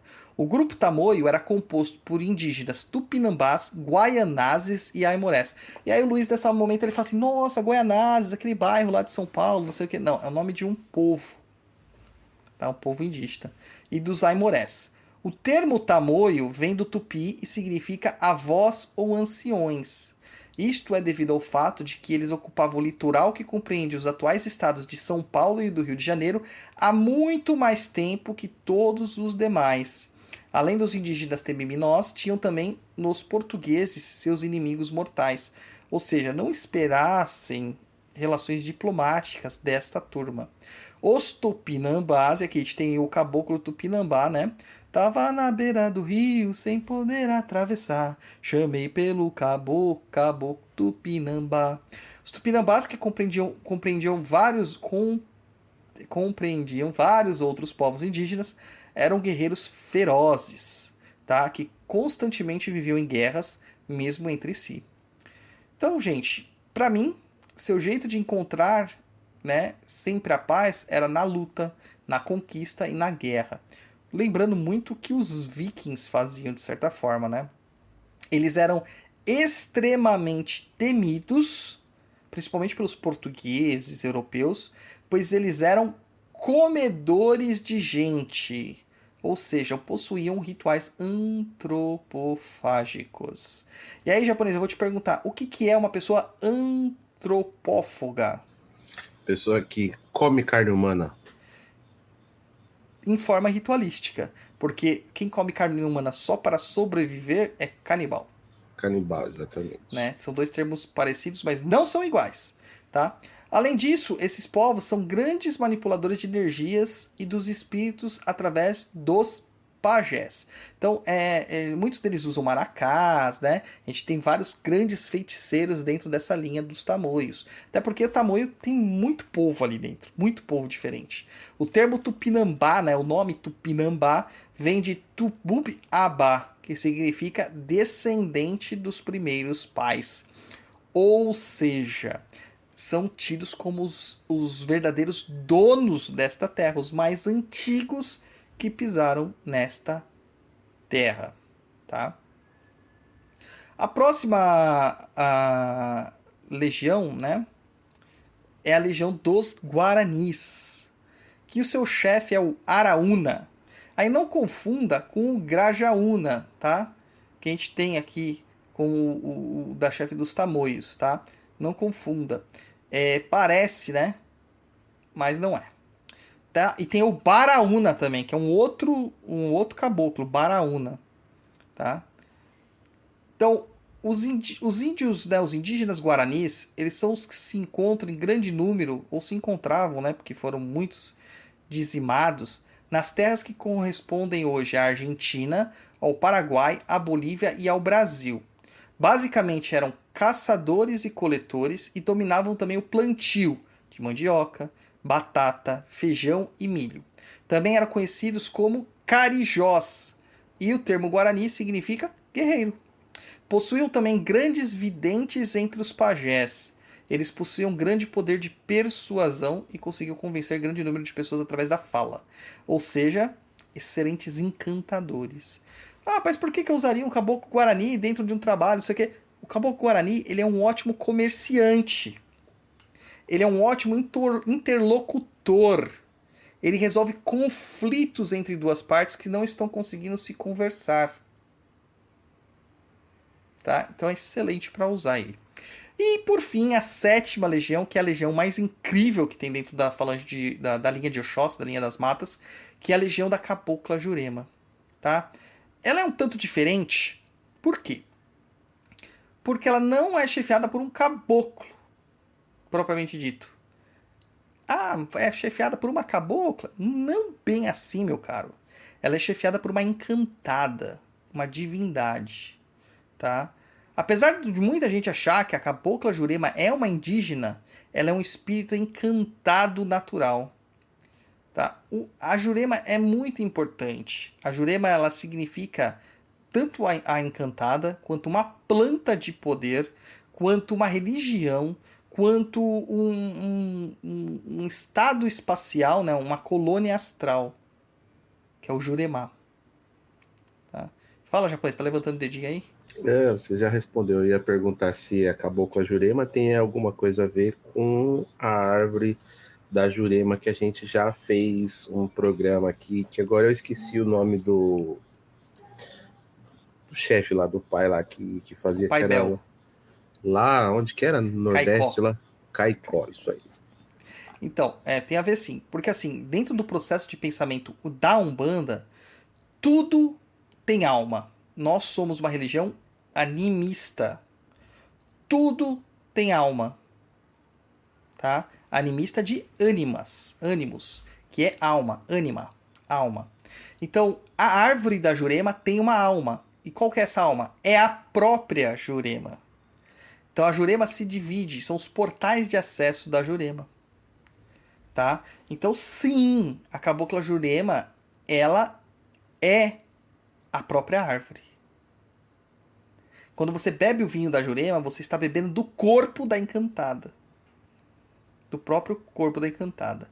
Ela é uma regente natural das caboclas e caboclos de Oxóssi que tem contato das matas e também com o povo das águas, principalmente dos rios e com o povo da Iara, que é uma outra divindade que trabalha aqui dentro também.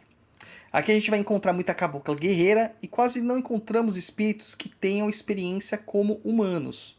Claro que a gente vai encontrar uma Jandira, uma Janaína, a gente vai encontrar uma Jupira, uma Jupiara, tá? Vai encontrar esses, essas entidades, mas não é regra.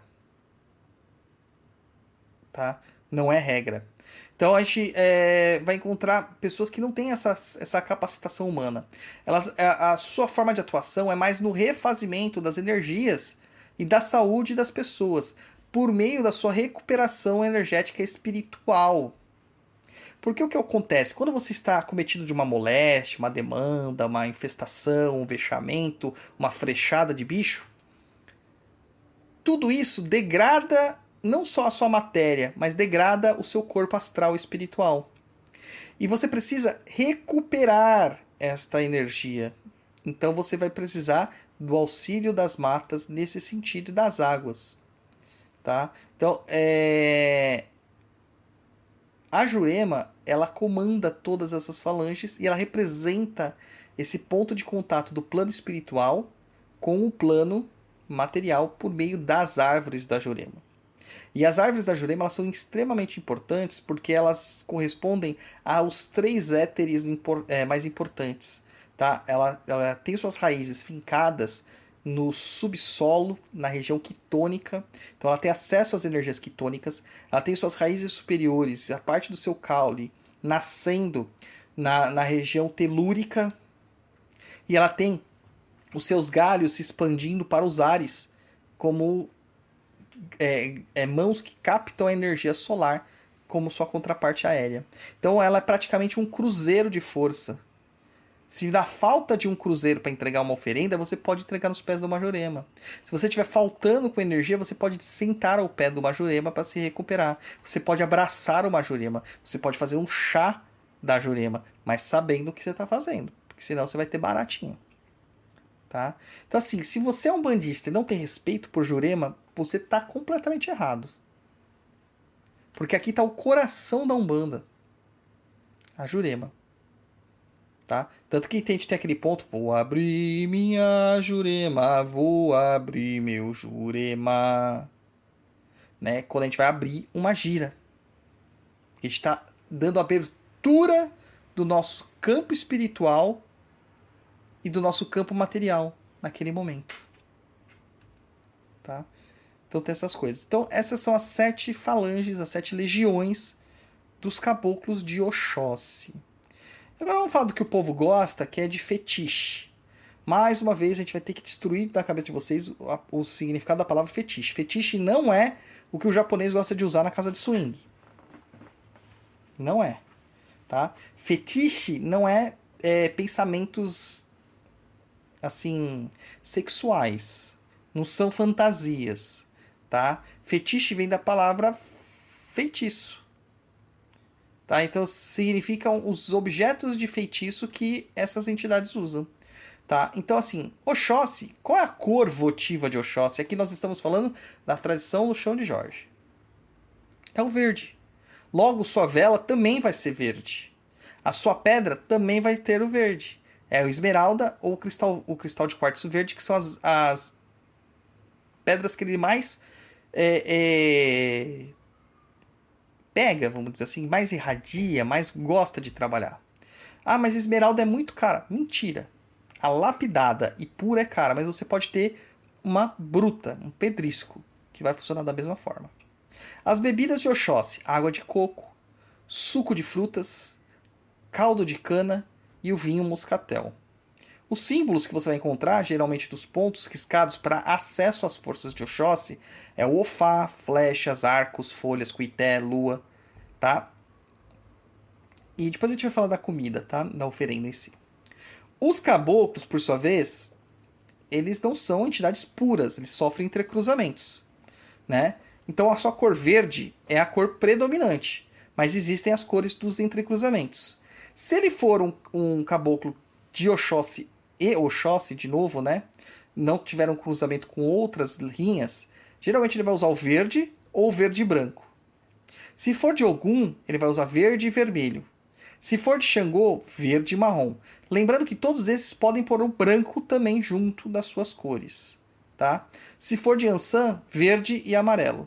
Se for de Iemanjá, verde e azul claro. Se for de Oxum, verde e azul escuro. Ou verde e rosa, das cores da mangueira. É. Tá sem áudio. E leva que eu vou, sonho meu. Atrás da verde rosa só não vai quem já morreu. Eu tô para te dizer que até quem morreu já vai. Então, as pedras que a gente usa para os caboclos acabam sendo as mesmas que a gente usa para o para Oxóssi, tá? As velas, a mesma coisa das cores que eu falei acima, as cores votivas. Se você for acender uma vela para Oxóssi, vai ser uma vela verde. Se você for acender uma vela para um caboclo de Oxóssi, né, no caso. Se for acender uma vela para um caboclo de Ogum, verde vermelha. Para caboclo de Xangô, verde e marrom. E por assim por diante. As bebidas, todas de Oxóssi, com exceção do vinho muscatel, que a gente acaba substituindo por cerveja branca. Tá? Por cerveja branca. Certo, japonês? Certo. Agora vamos para aquela. Eu vou tomar uma olhadinha de bico aqui, chamar a vinheta, para aquele quadro que todo mundo gosta. Antes de você chamar, deixa eu mostrar uma coisa aqui. Se o pessoal não viu, a gente falou. Olha só o que eu tenho aqui aberto. BBU. BBU. Isso aqui são os, os selecionados para o BBU desse ano. Muito bem. Vamos lá, gente. Vamos lá. Vamos entrando lá e comentando. Então vamos lá pra vinheta, vai. Vamos pra vinheta, sem mais perda de tempo. Senta que lá vem Macumba.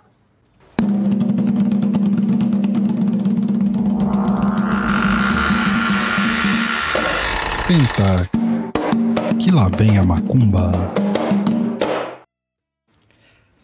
Tá, tá sem áudio, chapa? Você nem preparou as pessoas, você pegou as pessoas de surpresa, não deu tempo nem de pegar Ah, um então papel, uma eu vou dar caneta. um tempo aqui enquanto você fala do Catarse, que você fala do Gente, Pix, ó, presta atenção, corre aí, já, já pega o papel e caneta para anotar aí a, a macumba que o pai Dodô vai passar. E também vou reforçar mais uma vez aí, apoie a- o Papo na Encruza. É fácil, catarse.me barra Papo na Encruza. Faz sua inscrição a partir de cinco reais, você já tem acesso ao nosso umbral. É uma... Caramba, esqueci o nome da palavra. Um cruzete, É um apoio, apoiador. né? É um apoio recorrente. Todo mês, cinco reais debitado lá no seu cartãozinho de crédito. ajuda muita gente a pagar as contas aqui do nosso programa, porque afinal as coisas cada vez estão mais caros.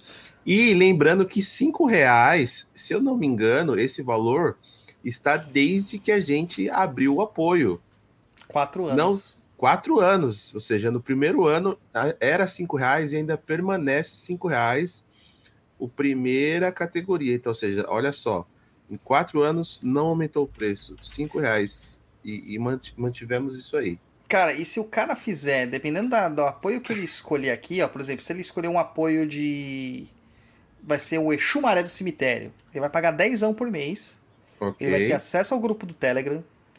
Ele vai ter um desconto de 40% nos cursos do Perdido EAD, os independentes. Se ele fizer um curso do, do, do Perdido EAD, ele vai ter mais desconto do que o, o, o valor que ele está pagando por mês aí, 10 reais.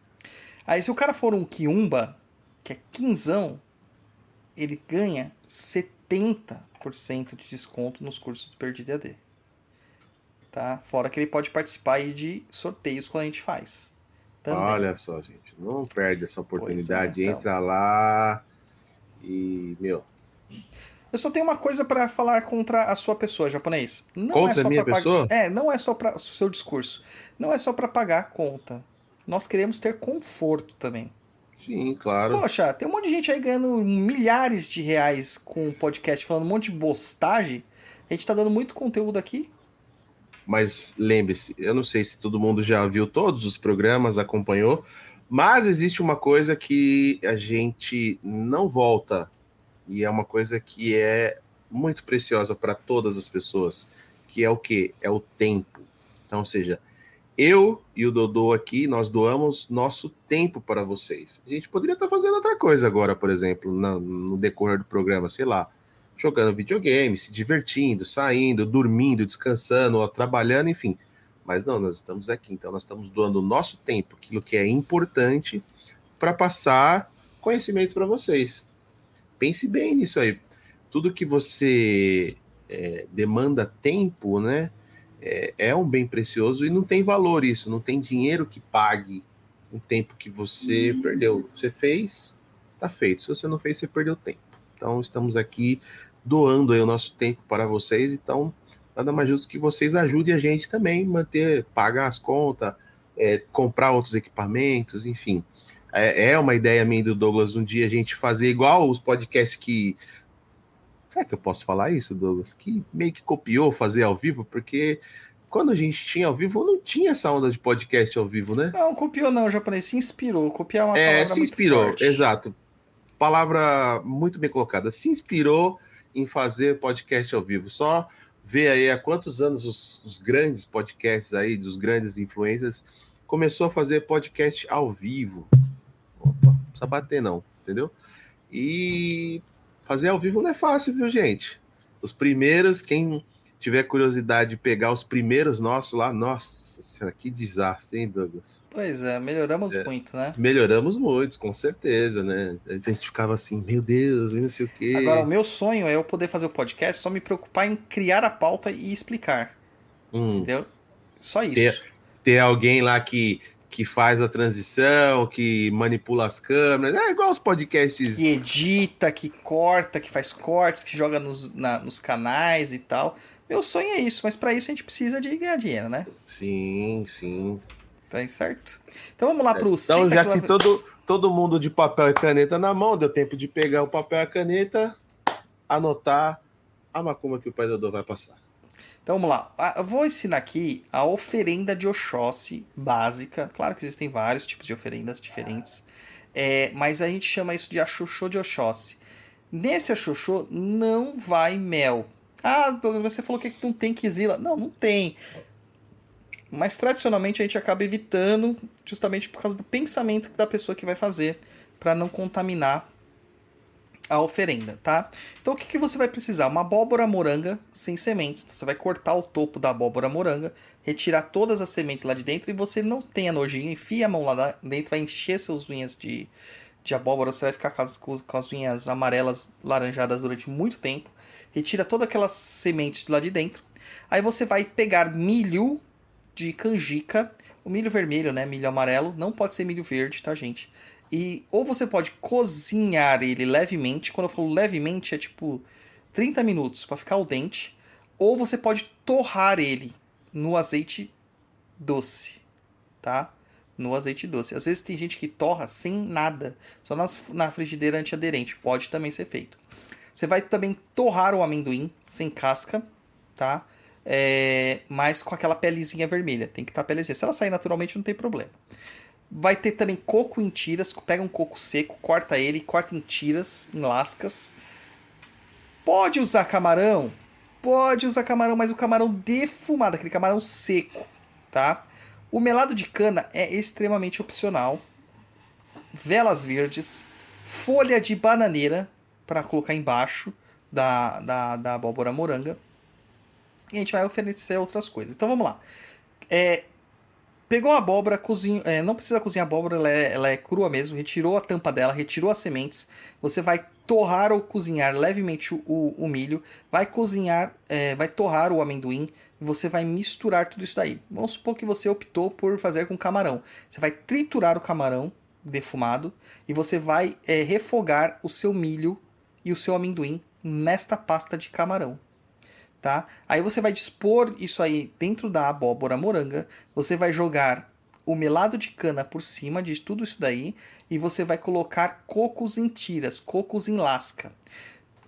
Por que, que o melado de cana é opcional? Porque geralmente o melado é para adoçar uma situação. Nem sempre a gente precisa de doçura na situação. Tá? Então você tem que analisar se vai ser necessário ou não conforme o seu pedido. Ah, eu quero para prosperidade, para fartura, para não faltar comida na minha mesa não usa melado, tá? É, se eu quero para melhorar o relacionamento de, de a minha conversa com alguém, que alguém goste de mim pela minha conversa, põe o melado, tá? Quero um processo de cura, não precisa do melado. Tá? Uma ideia que nós damos é que sempre escreva o que você quer e coloque embaixo, dentro da moranga, embaixo da oferenda, como um pedido, um canalizador para isso, ou a foto da pessoa, né, com o pedido escrito atrás, não tem problema. Aí você preparou essa moranga, você vai dispor na mata as folhas de bananeira no chão, vai colocar em cima. Você vai pegar ou vinho moscatel, ou um suco de fruta, ou um caldo de cana e você vai dispor em volta, jogando no chão, não na folha da bananeira, no chão, na terra, para que a terra absorva este líquido. Se você não quiser fazer isso, você pode cortar, pegar cuias de coco ou pegar maracujá, tirar o conteúdo do maracujá, deixar só a casquinha e jogar o líquido dentro desse maracujá, tá? É... Tem uma música que fala axoxó, feijão preto, camarão, amendoim, né? É... Mas nem sempre a gente usa esses elementos, né? Feijão preto, por exemplo não usa. A gente pode usar até feijão fradinho. O feijão preto e o feijão fradinho ele é utilizado para quando a gente precisa de vitalidade numa situação. Aí você pode acrescentar o feijão preto ou o feijão fradinho. O melhor de tudo é que você tem que fazer a entrega. Quem tem mão sacrificial, quem pode fazer mão sacrificial, entregar um galo vermelho, tá? Nessa oferenda. Esse galo vermelho, depois ele é cozido. Você não vai entregar o, o, o, o bicho tá? Você só vai entregar o sangue dele. Você não vai dar os axés do bicho nesta oferenda. Ou seja, asas, pernas, bico, entranhas, nada disso. Depois você vai pegar esse bicho, você vai limpar ele completamente, tá? Você vai temperar essa carne, cozinhar essa carne com gengibre, com pimenta da costa e com azeite de dendê. Vai fazer um ensopadão. Você pode misturar com arroz e você dá isso para comer para as pessoas. As pessoas da comunidade podem comer isso tá? É uma forma de você se nutrir da energia de Oxóssi. Ah, eu não quero comer. Então você também vai ofertar na entrega que você está fazendo, tá? Então são duas etapas de entrega, porque você vai ter que entregar, sangrar o bicho para depois você voltar e entregar outra comida. Você também vai entregar na mata, tá? Basicamente isso aí. Claro que assim, eu falo assim, não entrega os axés, mas nós temos uma ferramenta incrível que se chama Oráculo das Sete Linhas de Umbanda e Quimbanda. Pode ser que por uma questão específica da sua necessidade, seja preciso entregar algo deste bicho.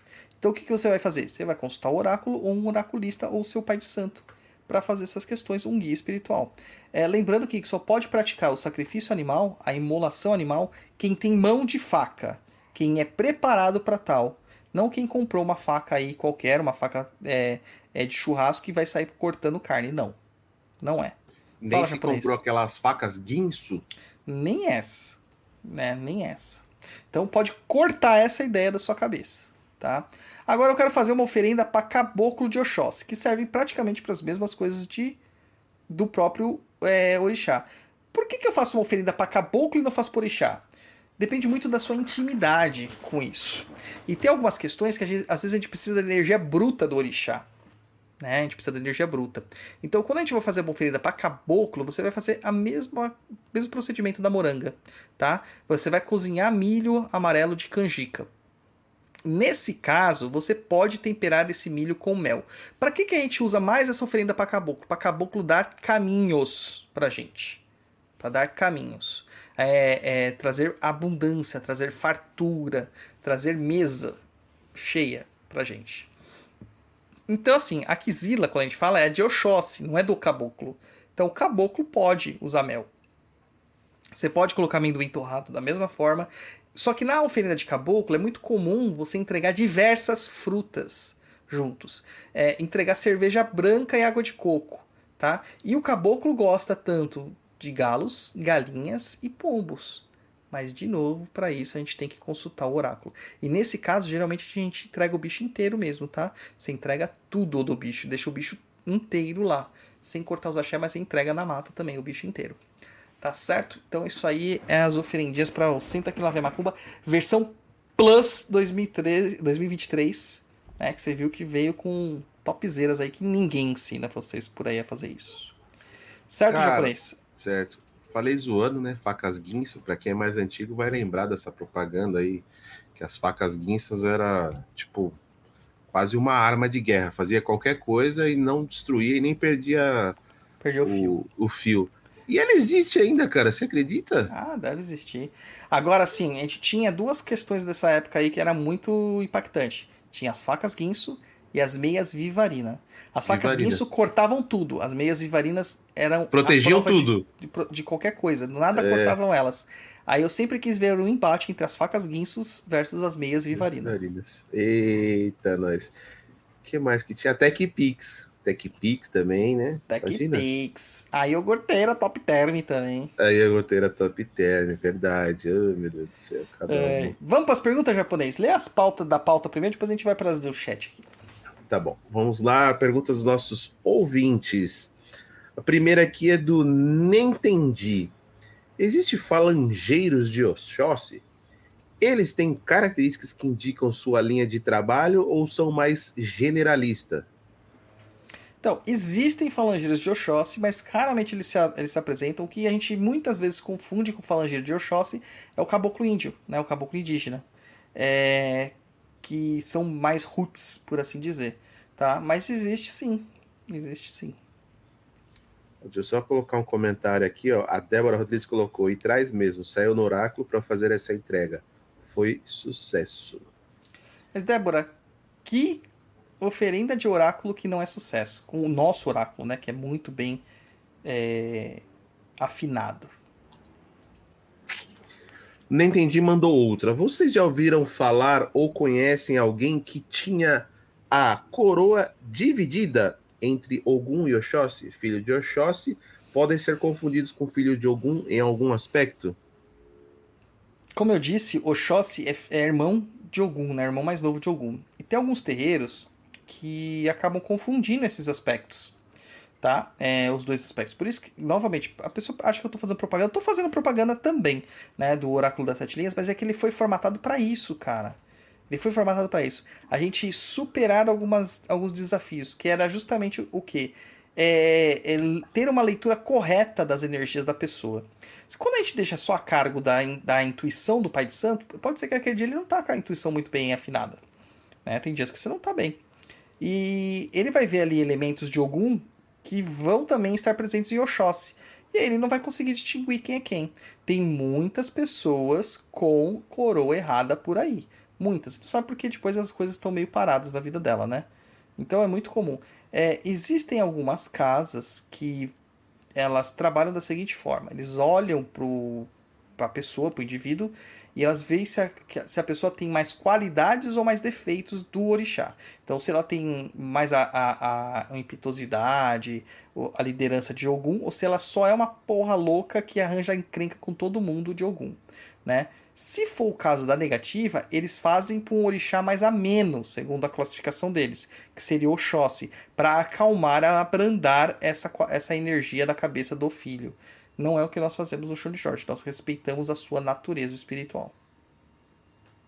Agora, coroa dividida, cara, não, não existe isso, tá? Não existe isso aí, não. Próxima, Japa. Próxima pergunta também do Não Entendi. A lenda que diz que Oxóssi é irmão mais novo de Ogum e que este é extremamente protetor do seu irmão caçula, precisando, pensando nessa questão, existe influência quando se tem irmão, abre parênteses, ou até mesmo amigo dos, dos dois orixás nesse ponto de super proteção? Não. Eu sou de Ogum e eu não suporto gente de Oxóssi. É a realidade da vida. Eu acho extremamente superficiais. É, tem muitas dificuldades com. porque eles falam muitas mentiras. Então, assim, essa é a real. Tem aquela, aquela piada que se tornou piada já no, no papo que eu não suporto gente de Oxum com Oxóssi. É claro que eu estou generalizando. Tem pessoas de Oxóssi que são excelentes, que são ótimas, porque elas estão vibrando no lado positivo do orixá. Elas estão ali no, no, na parte positiva do orixá. Então é ótimo, são pessoas excelentes. Mas a maior parte das pessoas, elas, elas procuram se fiar pela má qualidade, pelos defeitos que o orixá representa. E, e esse, isso me dá uma, uma gastura, cara. Aí o cara fala assim, sou de Oxóssi, então eu tenho que chavecar geral.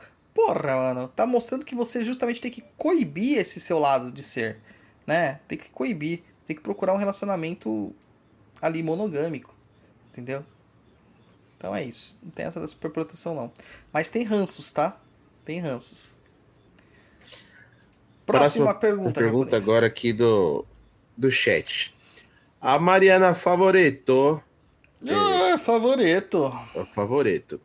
Então, possivelmente, todos que seguem as orientações do Caboclos das Sete Encruzilhadas está seguindo um caminho limitado às ideias do Zélio do que a entidade em si?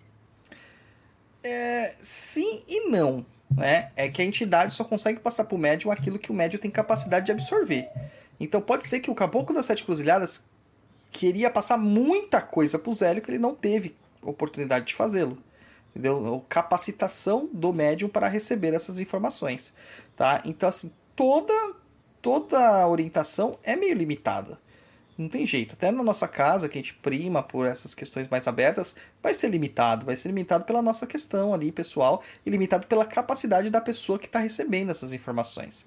Tá? O que a gente diz é que assim, o Caboclo das Sete Cruzadas é extremamente importante. A figura do Zélio é extremamente importante, mas eles não são a mais importante. Eles estão entre outras pessoas importantes. Próxima japonês. Aí. Tá de novo da. Uh, você mexeu aí? Não. É, tinha uma outra pergunta aqui. Mas vamos lá. A Mary Ann Francisco. Mesmo sendo um dos principais pilares da Umbanda, é possível um médio conseguir se desenvolver com vários guias, mas não sentir a energia de nenhum caboclo? Não ter um caboclo? Cara, olha, não vou dizer que não seja possível, é porque nessa vida tudo é possível, né? Mas eu acho bem improvável que isso aconteça, porque achei a, a, a mensagem da era da Maria da Favorita, achei, viu? Já coloquei lá. É bem provável que isso aconteça porque a Umbanda é uma religião de caboclos e pretos velhos, tá?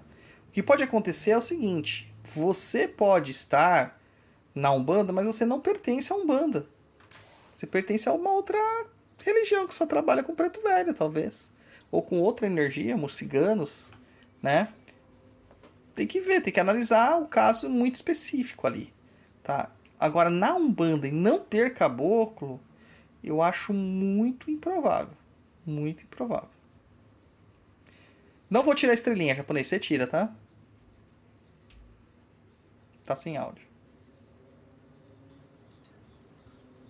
Vamos lá, a próxima do Jaqueciel Gomes Matos. E o chefe dos penas. Exemplo, pena vermelha. Então, essa é uma polêmica, cara, muito grande, né? Porque tem uma, uma vertente de Umbanda, né? De Umbanda, que diz que Caboclo Pena Branca é de Oxalá, Caboclo Pena Vermelha é de Xangô, Caboclo Pena Azul é de Ogum e assim por diante, né? Caboclo Pena Dourada é de Oxum, é, e assim por diante. Cara, isso é uma doideira, tá? Caboclo de Pena não é a família dos penas. O rompimato é um caboclo de pena. O araribóia é um caboclo de pena. Né? O, o, o mata virgem é um caboclo mais focado no caboclo índio, indígena. Tá? Mas eu ainda considero um caboclo de pena. Né? O sete flechas é um caboclo de pena. Então, a, a grande maioria dos caboclos que se manifestam na Umbanda são caboclos de pena. Agora, o caboclo que traz o nome, dentro do seu nome, a palavra pena, né? É uma família. Então, eles são de Oxóssi. Caboclo, pena branca. Caboclo, pena verde. Caboclo, pena vermelha. Aí a característica, né, o pormenor, o adjetivo da pessoa é a cor da pena. Eles todos são caboclos de Oxóssi da família dos penas. São caboclos de pena da família dos penas. Então o caboclo branco ele tem a, o entrecruzamento de Oxalá, o, o pena branca. O pena verde de Oxóssi. Pena vermelha de Xangô, em alguns casos de Ogum. Pena azul de Ogum. Pena amarela de Yansan, né? Pena roxa de Omulu. Pena preta, caboclo quimbandeiro, né? Pena é... tem alguns penas azuis que são de Emanjá, né? Pena dourada de Oxum. Tá? Então, são famílias. Isso acontece com flecha. Tem flecha dourada, flecha vermelha, flecha preta. Tá? Tem a mesma coisa, entendeu? É, é, pedra também acontece com os caboclos de Xangô. Pedra preta, pedra branca, pedra azul. Né? Então tem, tem tudo. Um caboclo pedra preta japonês, sabe como que é o nome dele, certo? Não. Caboclo Itaú. Itaú que não, a palavra banco? Itaú, Itaú significa pedra pe- preta. Itaú, Tupi. feito pra você. É. Então, assim, é, eles são caboclos da linha de Oxóssi. Ah, mas em qual daquelas legiões que o caboclo de pena ele se encaixa? Cara, aí é uma questão assim muito pormenorizada. Pode ser que eles não. se- Eu sei que a única que eles não se encaixam é dos peles vermelhas e a da Jurema. Tá? Mas eles podem estar no Tamoios, eles podem estar nos Guaranis, eles podem estar nas Sete Encruzilhadas, podem estar no Araribóia. Eles podem estar. Tá? Aí como que a gente vai ter certeza? É a questão do oráculo. É a questão do oráculo. Olha que chegou aqui, japonês. Chegou um super sticker, né? De 6,66 do Patrick Anderson. Ou Patrick gente, a gente Anderson. tá falando de Umbanda, tem que ser 7.77. Quando a gente fala de Kimbanda é 6.66. Maravilha. Vai, japonês, próxima. Vamos lá, para a próxima. A Bruna Martins. Então, aquelas cachaças que a gente vê com cobra, aranha, etc., tem origem na cultura indígena? Eu diria que na cultura cabocla. Tá? Porque cachaça não faz parte do entendimento indígena. Não existia cachaça. Porque a cachaça é um subproduto da cana-de-açúcar. Que é uma planta de origem indiana, se eu não me engano. E que acaba vindo para o Brasil, se aculturando no Brasil muito bem. E que dá origem à cachaça. Mas Tá. os índios não tinham uma bebida que agora eu não lembro o nome, que É o era uma... cauim. Não, não era isso que eu aprendi na... Não foi isso que eu aprendi na escola, não. Que é, o, é o bebida, a bebida de milho fermentado. Caramba, como que é o nome, mano? Eu não lembro agora. É o cauim japonês. É a bebida alcoólica dos povos indígenas do Brasil. Caxiri, tá escrito aqui. Não conheço. Não conheço. Feita à base de mandioca lá. o Caxiri. É, é o cauim. O Cauim tem esse nome também. Cauim ele pode ser conhecido como Abatiu, Bintigyu, Corote, Caió, Catipureira, Caxiri, Cavicaru, Caxiri, Cauim, Giroba, Gariroba, Mocororó. Depende da, da tradição, entendeu? São vários nomes e depende do tipo de, de base que se faz. Por exemplo, o Abatiu é feito de milho. O Caxiri é feito de mandioca. Entendeu? Entendi. Tem Loucura, o, né? tucu, o tucanaíra é feito de mel de abelhas. Aí vem as pessoas e falam assim: meu índio bebe. Viu, Natiele, sacerdotisa? Deve estar ouvindo a gente agora. Meu, meu, meu caboclo bebe hidromel. Não, seu caboclo não bebe hidromel. Seu caboclo bebe. Deixa eu ver o nome aqui que eu já esqueci. Seu caboclo bebe tucanaíra. Tucanaíra. É isso que seu caboclo bebe. É, hidromel quem bebe é viking né, o caboclo bebe tucanaíra, que é a bebida de mel fermentado, né, com água. Próxima pergunta do Guilherme Souza Santana Gomes. Pergunta: Um caboclo pode cruzar com mais de dois orixás? Então, pode, cara. E acontece. Por exemplo, meu rompimato, caboclo rompimato que trabalha comigo, ele é um caboclo de Ogum associado ao Oxóssi que cruza com o Oxóssi, entrega para o Oxóssi. Mas ele tem uma força de Xangô muito forte dentro dele também. Ele fala isso. Mas ele não traz esse elemento no ponto, ele não traz esse elemento nos- nas cores. Ele só falou. Mas, por exemplo, o caboclo araribóia, eu vejo, da Agate, eu vejo que ele tem Oxóssi, mas ele tem muito também de Xangô e de Ogum. Né? Ogum mais longe, assim. Mas ele traz nas cores dele o Ogum. Entendeu? Então é assim. Então pode ter mais de dois cruzamentos. Pode ter três, quatro, cinco, seis. A questão é que eles não falam. Geralmente eles não falam nem o primeiro. Próxima pergunta da Bruna Martins. Os indígenas estavam certos em comer a carne dos outros? Onde já se viu dispensar uma boa proteína? Ia deixar lá para estragar? Então, mas o processo de. de eu tô- gente, eu tô zoando, viu, a Natiele, porque a Natiele é minha filha de santo também, tá? Então a gente tá brincando aqui. Tá? Isso é brincadeira, não tô. Não... Daqui a pouco vem um processo pra mim aí, porque eu zoei a Natiele, coitada. É, vamos entender o que que é o processo de comer carne, né? É, Inclusive, eu até brinquei, eu vou tomar o processo agora. Eu brinquei com a Bárbara, que eu tô vendo um. Tô jogando um, um jogo de pós-apocalipse, né? Com invasão de zumbis e tal.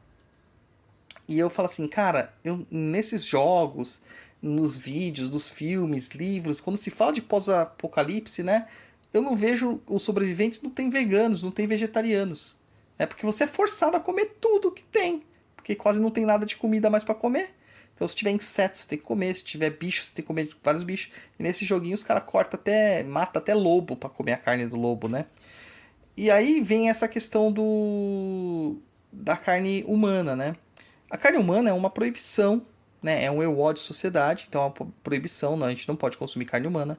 O indígena também não consumia carne humana é, frequentemente, tá? Ele consome a carne humana num, numa- num ritual para absorver as forças daquele inimigo. É isso. É uma absorção da essência vital, do moio, da energia do inimigo. Então, nesse processo, nesse entendimento deles, cara, eles estavam certos. Por que, que eles estariam errados? Eles estavam certos. Dentro da teologia deles, do pensamento deles, eles estavam corretos. O português vendo aqui, vindo aqui e desprezando este costume, ele estaria errado. Ele estaria errado. Tá? Então, é isso aí. Eles não consumiam pelo valor nutricional. Eles consumiam pelo valor espiritual daquela carne.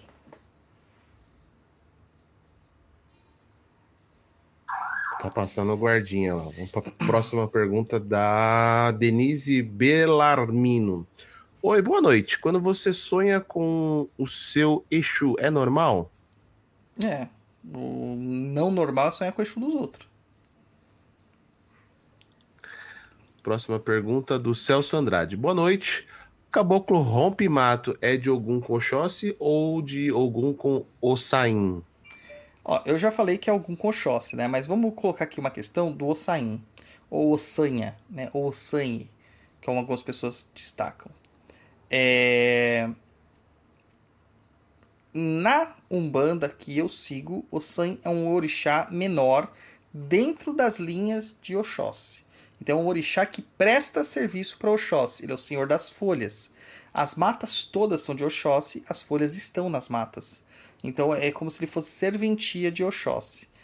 Mas esse caboclo, ele raramente gera um entrecruzamento, e ele raramente. Esse caboclo não, esse orixá raramente gera um entrecruzamento ou raramente pega uma entidade. Ele vai ser uma terceira força, geralmente, da entidade. É, mas tem algumas exceções, tá? Não é o caso do rompimato. Mas você percebe que é o, o, o, um caboclo que tem liga. Um caboclo de Oxóssi com muita força de Ossain, ou de Ossanha, é quando esse caboclo vem pulando numa perna só. Ele pula numa perna só. E ele fica muito tempo assim, dessa forma. Que é a energia de Ossanha se manifestando na, nessa, nessa entidade. Tá?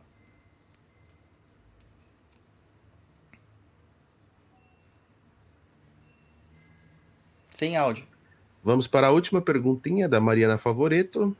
Mas aqui no Brasil não foi uma adaptação dos jogos de confirmação desses orixás, porque não temos os territórios regentes dos orixás para sermos filhos legítimos deles. Exatamente, Mariana. Você acabou de, de fazer um resumo de todo o meu da minha do começo das minhas aulas. É isso mesmo. É isso mesmo. A gente não faz parte do espaço territorial, tá? Não faz parte do espaço territorial. Então, não tem como ser filho deles porque a gente não nasceu na terra deles. Agora a gente é filho de uma energia que nós chamamos de orixá. Mas não é o orixá africano. Tá? Não é. Acabou. Acabou-se? Acabou-se. Maravilha, maravilha. Então chegamos ao final de mais um programa. Japa, nesse 2023, o que, que você espera do Papo na Encruza, cara? Que ele chegue a mais pessoas. Ah, é? Como assim? Mais pessoas que as pessoas demandam a gente? Não, não. Que a gente, por exemplo, agora, nesse exato momento, tem 45 pessoas. Poderia ter, sei lá, 200, 300, 600, mil, duas mil, cinco mil, um milhão de pessoas, entendeu? Tá, tá bom. Então tá bom. Então dá suas despedidas japonês pro pessoal. Ah, vamos lá, gente. Obrigado quem acompanhou aí a gente ao vivo. Obrigado você que vai ver num outro momento aí. Um bom dia, boa tarde, boa noite, boa madrugada, enfim. Que hora que você vai ver ou vai ouvir esse programa. É, 2023 estamos de volta com o Papo na Encruza. Primeiro programa do ano hoje. Acabamos de entregar mais um, né? E ao longo do ano teremos outros aí. Mande aí suas sugestões para o e-mail lá, contato@perdido.co. Manda sua dúvida também para ser respondida no Tá Perdido.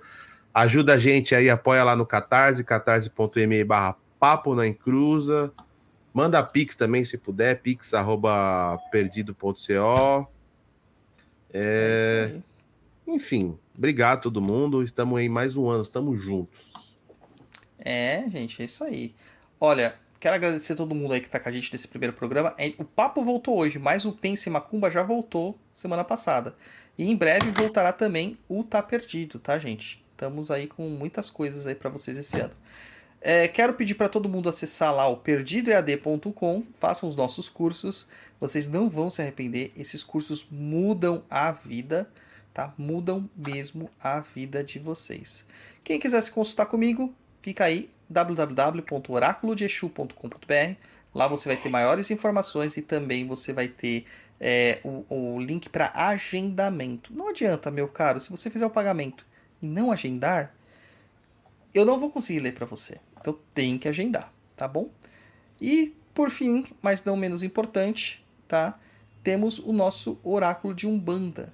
Né, para aprender o oráculo das sete linhas de Umbanda e Quimbanda, se você quiser aprender este magnífico oráculo que responde perguntas, inquietações, dúvidas, te dá direcionamento, te ajuda a montar oferendas, montar firmezas, montar feitiços, ajuda você a descobrir Exus, pombogiras, caboclos, pretos velhos, baianos, orixás de cabeça, ajuda em tudo na vida do médium e do sacerdote e também dos feiticeiros oraculistas www.oraculodeumbanda.com.br. É mais do que um curso de oráculo, é uma formação oracular completa, onde vocês estão ganhando muitas questões ali além da métrica do oráculo. Porque um curso de oráculo japonês é assim, te dou um baralho e te ensino a ler. Mas aqui não é só isso. Aqui a gente te, você ensina a ler, a gente te ensina as medicinas, ensina um monte de coisas. E vão ter vários outros cursos aí, filhos desse, né, é, anexos a esse, para vocês que querem se aprofundar nessa tradição de Umbanda do jeito que ela tem que ser, com o pé no chão. Certo? Muito obrigado a todos. E até mais, cara. Isso aí, saravá. Saravá. Ó, ano passa, ano vem e eu continuo me ferrando pra colocar a vinheta no final.